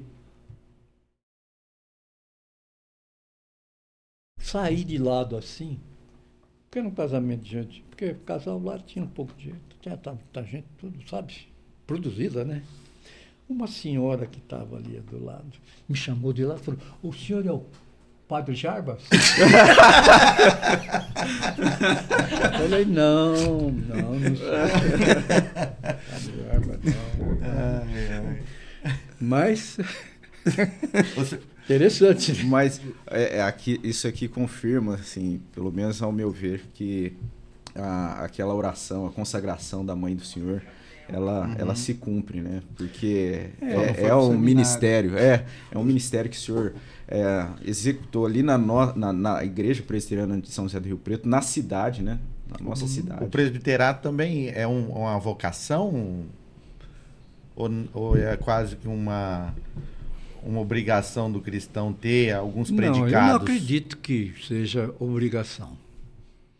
A Bíblia fala lá que quem almeja, Uhum. Ah, então tem que, tem almeja que querer. Ah, sim. Uhum. Quando eu fui convidado, eu vou ser muito franco em dizer, eu tinha 29 anos, era um crente assim, que vivia na igreja, embora tivesse tido toda a infância na igreja como criança, né? Mas eu não tinha maturidade para. Eu tinha 29 anos. Eu não tinha maturidade cristã para ser presbítero. A gente comete erros no começo. Né? Aí, e a gente vai aprendendo. Né? Mas quando me convidaram, eu achei que eu podia ajudar. O senhor se baseando no seu pai. No que seu pai fazia. Eu não queria muito, não, porque eu vi o quanto meu pai sofreu. Hum. Porque na época que eu estava lá ainda, antes de vir para Rio Preto, uns dois, três anos antes, a igreja presbiteriana lá central dividiu e formou a primeira igreja presbiteriana independente na cidade de Araraquara. Não tinha trabalho independente lá. Começou com uma cisão. E meu pai era presbítero na época. Ele sofreu muito aquilo lá. Às vezes eu chegava para deitar à noite, eu via ele conversando com a minha mãe lá no outro quarto. Ele percebia que ele não conseguia dormir por causa dos problemas. Sabe? Ah, eu falava, "Ah, não quero saber de igreja, não. Isso que ajudava eu ficar fora. Fora. Eu tinha um pretexto, vamos dizer assim. Uhum. Mas ele não sabe os planos de Deus, né? Deus é que Na- faz a. eh, O senhor falou do, do, do reverendo João Feliciano, que, foi, que era um evangelista nato, a qual Deus usou para que evangelizasse o senhor. Sim. Quando, quan- o senhor lembra quando foi o ponto-chave? Teve um dia específico? Quando- Não. Foi Hum, gradual. Gradual. É, Eu não comigo tenho. também foi assim. Tem gente que fala assim, eu me converti no dia É. tal, na hora tal, tal. Eu não posso dizer. Eu isso. também não tenho isso. Foi uma coisa que foi amadurecendo, Uhum. amadurecendo, até que eu falei, não, eu preciso fazer a profissão de fé. Entendi. Né? Porque eu creio, eu passei a crer, né? Eu tinha algumas dúvidas, e a grande dúvida, né? A grande dúvida era a doutrina da eleição. Ah, Mas eu nunca tinha estudado. aham. Depois, quando eu, eu fui convidado para ser presbítero, conversando com o pastor na época, eu falei para ele, ó, tenho dúvida disso aí, hein? Ele falou, peraí. Ele pegou o trabalho que ele fez como seminarista Ah, sobre isso. um TCC lá. É. E eu me lembro até, ele era rodado em minhoca com álcool. álcool. Grampeado, tá falando, lê isso aqui. Eu nem acabei de ler. Quando eu- a primeira introdução do trabalho dele era sobre a soberania de Deus. Quando eu me convenci daquilo, eu falei, bom, nem preciso ver o resto, o resto eu aceito. já. Que benção. Benção. Que benção. Então, é, são, são coisas que. Mas a gente Ah. vai, é claro, no começo. né, No começo a gente é muito. Eu era meio assim. meio- esse negócio de você se, se envolver, vamos supor, como eu envolvia antes na área política, né? Você não, você, às vezes você não quer deixar passar. Igreja é diferente. A igreja você tem que ter paciência, tem que amar as pessoas, tem que procurar ajudá-las e não. E eu acho incrível como que o irmão é, conhece pessoas por nomes. Que eu falei pra ele que um dia que me Mas eu marcou. estou esquecendo já. Um dia que me marcou muito foi. Acho que eu nunca tinha conversado com o irmão pessoalmente. Um dia eu tava passando pela igreja, assim, e o senhor veio de encontro a mim, me chamou pelo nome, me saudou e tal. Eu falei, É, eu era bom Deus. nisso, agora, agora já não sou. A cabecinha já não- Ela falha com relação ao nome, né? O meu é Felipe. o meu é Felipe, tá? Tudo bem, Felipe. O Thor, o nome dele certo eu não sei.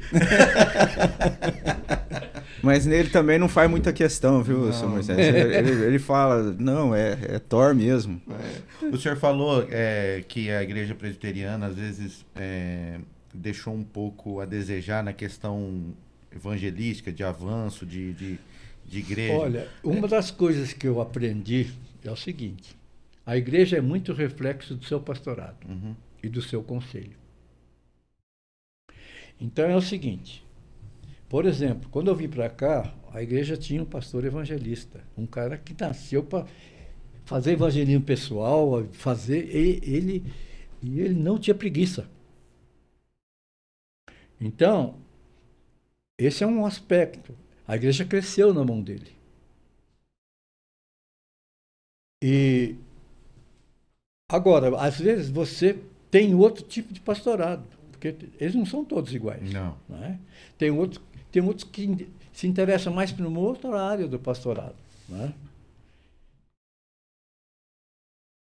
Esse é o problema, porque então, se eu, eu, eu acho assim que uma igreja, o fundamental ela saber que um conselho, vamos dizer assim.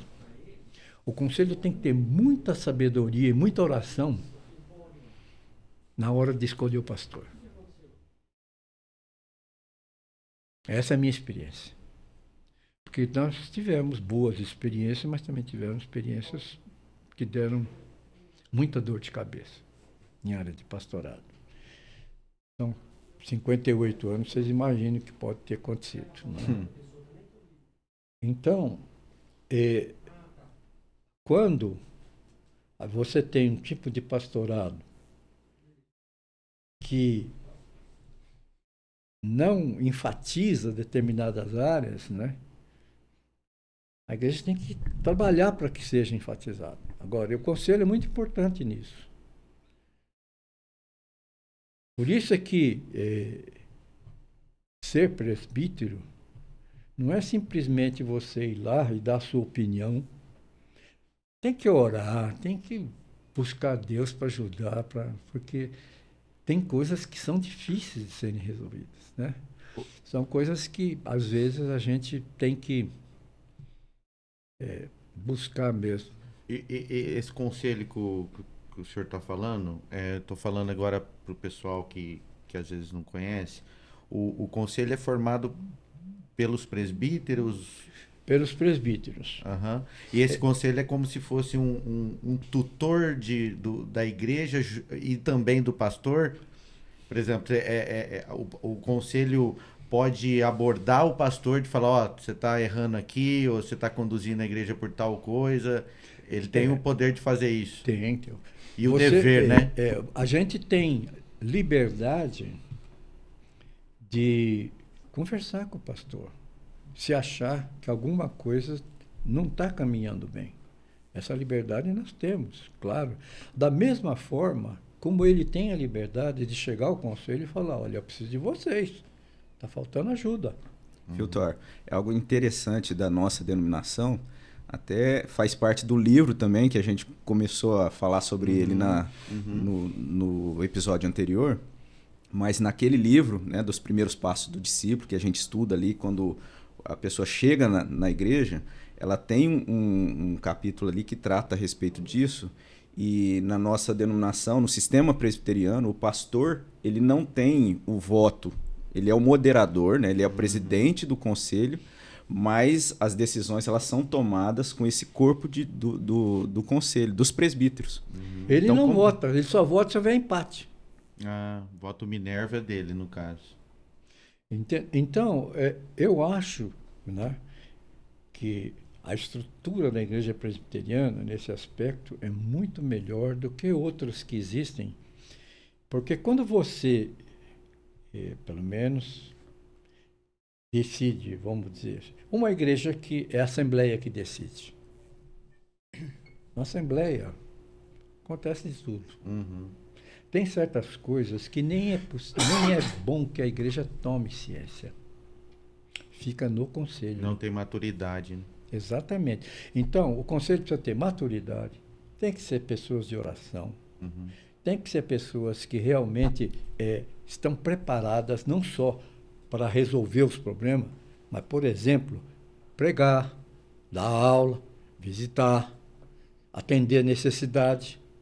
Entende? São coisas que fazem parte do, do, trabalho do presbítero. Porque, de certa forma, é, se, o, se o presbítero foi eleito, ele já está representando a igreja em, como se fosse uma assembleia. Exatamente, é o processo uhum. democrático. Ele não foi, o pastor não pegou algumas pessoas, não, foi a, a igreja que elegeu ele. Eu já vi assembleias que a transmissão teve que, que ser derrubada, porque deu um bafafá lascado. É. o modelo desse esse sistema, esse modelo, quando é pela Assembleia, né, um modelo congregacional, é, o complicado é justamente isso. O voto de alguém que chegou uhum. na igreja, talvez não tenha maturidade, ele tem o mesmo peso é. do voto daquele, daquela pessoa que está igreja, na igreja há muito tempo, que tem conhecimento, que tem maturidade.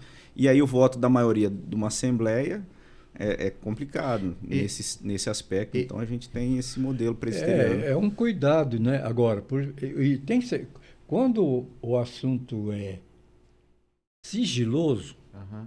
Né, tem que ficar em sigilo, não é. Então, se, a, se, um presbítero, por exemplo, ele é imaturo no caso e começa a comentar por fora o que foi discutido lá, vai trazer problema para a igreja, vai prejudicar a igreja. Então ele tem que ter consciência disso. Tem certas coisas você tem que morre aqui no conselho. Resolve aqui, morre aqui. Não precisa dar detalhes para a igreja, porque vai fazer mal. Isso é não. pesado, né? Para o presbítero lidar dessa forma com essas Exato, coisas. Exato, não é fácil, não. É, eu vou contar uma experiência interessante. Certa vez eu fui convidado por um pastor, não da nossa denominação. Ele chegou para mim e falou assim: Escuta, vai ter eleição na minha igreja. Eleição para presbíteros. E eu gostaria que você fosse lá pregar para a igreja sob o ponto de vista de um presbítero. E eu vou chamar um pastor para pregar no outro domingo seguinte sob o ponto de vista pastoral. Tá bom. Fui na igreja lá, eu preparei o, o sermão a mensagem em duas partes. Eu dividi. Primeiro, que, que a Bíblia fala sobre o que, de, como deve ser o presbiterato. Uhum. Isso é indiscutível. Agora, segunda parte, eu falei sobre a minha experiência pessoal. Eu, quando terminou, foi no domingo à noite. Quem ficou no púlpito comigo foi um presbítero naquela igreja. Quando terminou, que nós vimos saindo, falou, é, desse jeito aí ninguém vai querer concorrer. Eu falei, ó, me chamaram. Eu falei o que, eu, que a Bíblia fala e o que eu penso. Agora, se serve bem, se não serve, o que eu posso fazer, né? Falou, o senhor foi honesto com o, o, o, caráter da responsabilidade. Exatamente, eu não ia lá fazer, falar falar abobrinha, né? Então, eu já tinha nessa época mais de uns 40 anos já de pouca coisa de, de presbiterato, né? E não é nossa denominação, não. É numa IPI. Então, são coisas que eh, a gente. É, é, ou você leva a coisa a sério ou não. É, é, é, a gente tem o privilégio de ter mais de um pastor na igreja. Então, é, é, visando esses, essas, esses predicados de cada um, né? Por exemplo, tem uns que tem mais voltado para. tem o dom de mestre, outro tem dons de evangelista, né? E, e então, quando a igreja tem essa oportunidade. Exatamente. E todos esses dons são administrados para quê? Para o bem da igreja. Bem da igreja. Da igreja, né? Então, são coisas que a gente tem que é, pensar se você tem intenção um dia de chegar a ser um presbítero da igreja, ótimo. Almeja uma boa coisa mesmo, como diz a Bíblia. Né? Porém, as responsabilidades têm que ser assumidas. Só, é, só uma dúvida aqui para mim, é, eu acho que da minha parte é, vai ficar um pouco mais, é, claro. mais claro. A Igreja Presbiteriana do Brasil, o senhor notou que em algum tempo ela se perdeu teologicamente ou não? Sempre teve a, a visão reformada? Não, eu acredito que ela não perdeu, hum. mas que ela teve problema nessa área, teve. Não é? Porque a igreja, por exemplo, a igreja presbiteriana é, unida, é, que é uma denominação, não a igreja presbiteriana unida lá de São Paulo, uhum. a nossa igreja lá. Saiu da nossa igreja numa época um grupo de pastores, de presbíteros, de membros, que formou uma nova denominação uhum. chamada Igreja Presbiteriana Unida. Uhum. Essa igreja é liberal, é de linha liberal. Então o que, que acontece? Eles tentaram ficar na igreja seguindo essa linha. Mas na época, a, a direção do Supremo Conselho era muito firme. Né? Então não teve jeito, eles tiveram que sair mesmo. Teve uns movimentos, mas a, a, a denominação não, sempre se manteve firme. Não. Isso aí é inatacável. Quer dizer, uhum. por isso é que nós fazemos questão de colocar na coisa da igreja aí que nós somos igreja reformada. Uhum. Porque nós seguimos aquilo que os reformadores é, estabeleceram. Uhum. É? Então, a doutrina é calvinista. Não é? E não tem, não tem discussão. É quer, ficar resumo... aqui, é, quer ficar aqui, você tem que aceitar essas doutrinas. Em, em resumo, é, é, a Bíblia como única regra de fé e prática. E, né? e, e, senhor, é a... pela cultura brasileira de ser um, um povo assim meio voltado a, a, a cair em, na, conversa de charlatões, vamos dizer assim, uma, uma cultura mais é, é fácil de se enganar. O senhor, não, o senhor acha, ou o senhor concorda, que a minha visão é que, a, que pela teologia reformada ser uma coisa muito racional e que não prega é, é, uma vida fácil, prega o evangelho, prega, não promete o que a Bíblia não promete. O senhor não acha que há, há um, há um, isso é um empecilho assim de, do avanço da teologia reformada no, no, no nosso contexto cultural? Eu penso dessa forma, não sei o que o senhor acha é, disso. É, é, eu, eu creio que sim, né? não há dúvida que essas coisas existem, existem mesmo. Né? Está cheio de pensamentos divergentes nessa área. Né? Uns mais, outros menos, mas sempre as igrejas que têm crescido mais numericamente Isso. são as igrejas que justamente seguem esta linha. Né? Eu, para mim, não serve. Pode servir para outros, para mim não serve, uhum. porque eu fico mais no texto mesmo reformado, ali na coisa séria, levar negócio a sério. Perfeição não existe. A gente, a gente é muito consciente, nós, presbiterianos, calvinistas, somos muito conscientes do nosso pecado. Uhum. E hoje em dia, eu acho que houve um bar... muitas igrejas baratearam esse negócio do pecado. Não se fala nem quase em pecado mais. E é o ponto fundamental.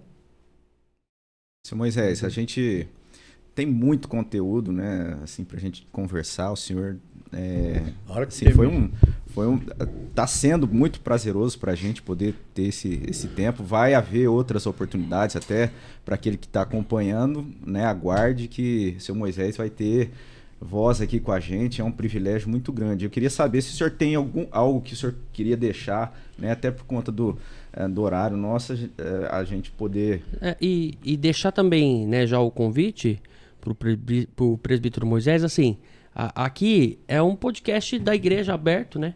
Então a gente gostaria até de convidar o senhor para o próximo, assim, aqui a gente não é uma, uma, uma entrevista, né? O senhor percebe que é um bate-papo, mas quem fala mais é o convidado. Então numa próxima o senhor sentar com a gente aqui também como convidado, como co-host, né? Que a gente fala que é um co-anfitrião. Quando sentar alguma pessoa que o senhor fala, nossa, eu tenho interesse em trocar, conhecer um pouco mais, saber um pouco mais, colocar minhas experiências, então o senhor já está convidado aí como co-host nosso também. Estou à disposição, a hora que quiserem a gente volta. É, né? Se eu não me engano, vai, é, o próximo que vai estar tá fazendo parte da mesa é o presbítero é, Marcos. Marcos Prisco. Você, o senhor conhece? O senhor conhece? Conhece ele ou não? Faz 55 anos. se, se o senhor quiser fazer parte da mesa, emparedar é, não, não, Vou deixar ele à vontade. vou deixar ele à vontade. Tadinho, viu? se ele souber disso, ele vai tremer é... Aí ele não vem. É. Mas não, é isso, Moisés. Se o senhor tiver algo que o senhor queira falar assim para. Não, eu gostaria apenas de agradecer, em primeiro lugar, agradecer essa oportunidade, né, de a gente poder trocar um pouco de experiência com vocês, né? Porque uma coisa eu aprendi. Eu aprendi que eu aprendo com os outros. Eu acho que, que é, uma, é uma das coisas que. Olha, por exemplo, eu tenho aprendido. Ontem, por exemplo, eu vou dar um exemplo de ontem, né, de manhã. Quando eu vi o, a pregação ontem do Rogério Cruz, né, eu falei, meu Deus, que benção. Que benção. Uhum. Que benção, né? Quanto que. Eu sei que algumas coisas que ele falou lá eu já sabia, mas é bom a gente estar tá sendo lembrado constantemente dessas verdades, porque às vezes a gente vai enchendo tanto cabeça, tanta coisa e acaba deixando de lado coisas que são fundamentais. E a pregação dele ontem foi. Precisa, né? Precisa. Precisa. Eu fiquei fixado nela, sabe? Então, eu quando ouço a palavra ser pregada assim, e depois, à noite eu não fui, mas. Foi benção também. Misael, o reverendo Misael tem colocado a gente em xeque. Tem. É. Oh, olha, a aplicação que ele fez no final ontem. Meu Deus. Foi maravilhoso. Então, essas coisas. Então, isso para mim tudo, eu estou aprendendo. Não é? Quanta coisa que eu estou aprendendo. Ou reaprendendo algumas coisas, né? Mas a gente tem que ser puxado a nossa orelha, assim, né? Vocês podem aprender alguma coisa comigo, mas pode ter certeza, eu aprendo com vocês também. Assim, o senhor, 87 anos, 60 de casado, 58 como presbítero. Se o senhor pudesse deixar um conselho. O conselho é esse. Obedeçam a palavra. Sejam amigos de Cristo. Amém. Porque quem obedece a, a ao mandamento de Cristo é amigo dele, né? O problema é não se desviarem nunca da palavra. E se ouvirem alguma coisa que vocês estranharam, vão conferir lá na palavra. Vocês poderão ouvir opinião de outras pessoas. Mas a primeira que tem que ser consultada é a palavra. Amém. Eu queria falar isso. O Duarte tiver alguma algo que queira perguntar, se não o Thor também, pra gente. Felipe. Para mim também muito bom. Eu tô apaixonado cada dia mais por essa igreja e pelos membros. Eu acho que eu tô no caminho para para aprender e, e, ser uma pessoa melhor, né? Amém, meu irmão. É isso, estou muito eu, feliz. Eu queria convidar o presbítero Moisés a fazer uma oração. É, a gente tem, não sei se a gente tem alguma coisa mais, pode é, falar aí. Falando nisso na oração, é muito interessante. Eu, né, eu estou fazendo parte do coral e faltei, né, Carol, a última vez, mas, mas eu tô no coral. Espero que sim. E aí eu do lado do Thor e assim eu vim de uma outra denominação e a gente sentia assim que, que eles iam mais pro lado sentimental lá, sabe? E aqui a gente vai na, na palavra mesmo, a gente vai no que está escrito na Bíblia. E é estudo, e é isso que eu acho que é o correto para pro, pro crente. Uhum. E aí eu peguei, eu tô lá do lado do Thor na hora de, de começar assim o coral. No último coral, o senhor vai lembrar, foi o senhor que fez a oração. E aí o senhor levantou para fazer a oração, o, o reverendo Misael chamou o senhor, e aí depois que acabou, eu olhei pro Thor e falei: "Que que é isso, meu Deus?" É isso que a gente precisa, é isso que a gente precisa ouvir. Me tocou de uma forma, sabe, que eu não conseguia. Eu até fiquei emocionado na hora. E, e eu ia pedir, né, Robin, se você abrir a mão pro, pro, pro irmão, pro presbítero fazer essa oração pra é. gente aqui. Ele, ele, testemunhou aqui que o momento da oração ele não sabia que era o Senhor. E, né? e aí ele conversou com a gente, falou assim, ó, eu tive uma experiência lá na igreja, teve um senhor que levantou para fazer oração. E eu queria saber se a gente ia, vai ter oportunidade de chamar ele aqui. Falei, mas é o que o presbítero Moisés que está agendado para vir. Então, é, é você vê que os caminhos de Deus é ele, ele vai, né? Conduzindo. Né? Às vezes não é do como a gente quer, mas é como a gente precisa. E o que a gente precisa hoje é da tua oração, meu irmão. É, graças a Deus, o presbítero Moisés é um servo que inspira a gente, que, que tem abençoado muito a igreja. Que... Ah, mas é um é um pecador redimido pelo sangue de Cristo. Amém. Né? Vamos orar então, né? Bendito Deus, Pai querido, nós te damos graças por esse momento. Como é bom, ó Deus, estarmos reunidos para tratar das coisas do teu reino. Podemos conversar, ó Deus, abrir o nosso coração, podemos, ó Deus, falar um pouco da nossa experiência contigo e na igreja. E também, ó Deus, poder estar grato ao Senhor por ter nos chamado pelo nosso nome para sermos teus filhos, ó oh Deus amado, Amém. em Cristo Amém. Jesus. O oh, Senhor é a maior bênção que o Senhor poderia nos dar. Amém. É o maior milagre que poderia acontecer nas nossas vidas e acontecer. Por isso, ó Deus, aceita a nossa gratidão. Abençoa esse trabalho que está se iniciando aqui. Permite que ele seja um meio, ó Pai, de fazer com que a tua palavra seja propagada, Amém. seja falada a outras pessoas, ó Deus, que possa alcançar vidas, ó Deus, a fim de que essas vidas resgatadas pelo sangue de Cristo possam se achegar a ti, achegar-se à tua igreja, ó Pai, para te servirem com amor e com dedicação. Amém. Abençoa esse trabalho, fica com esses irmãos queridos e amados e dá-nos a tua companhia no restante desse dia. Amém. Em nome do Senhor Jesus, é que oramos com muita gratidão. Amém. Amém. Amém. Amém. É, finaliza aí, Robinho, nosso host oficial, que Robson. É isso, né? Queria dizer para você que está acompanhando, é, se inscreva no canal. É, ative ali as notificações e, e fique atento né, pelas as novidades que a gente tem aí, os próximos episódios. A gente está iniciando o projeto da igreja, da Igreja Presbiteriana de São José do Rio Preto. Acesse também o site da nossa igreja. Se você tiver alguma dúvida, quiser interagir, nós temos também o, o e-mail que você pode estar tá enviando calvinamente arroba, é, ipbriopreto.org.br e a gente está à disposição com essa iniciativa para a honra e glória de Deus. Esse foi mais um Calvinamente. Vai ter que mandar algum problema do e-mail pro Guerra também ou não? é, é, é, bem lembrado. É, é, gostoso, né? O podcast a gente lembrar das pessoas aqui, né? É. Graças a é, Deus. Lembramos um da Carol, um agora o Guerra. Um abraço pro Douglas, um abraço para todo mundo, um abraço pro nosso dentista maravilhoso Gustavo. Tamo junto.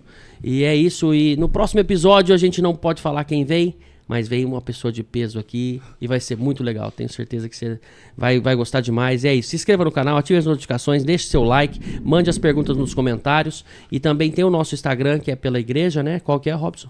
É o Calvinamente. É o Calvinamente.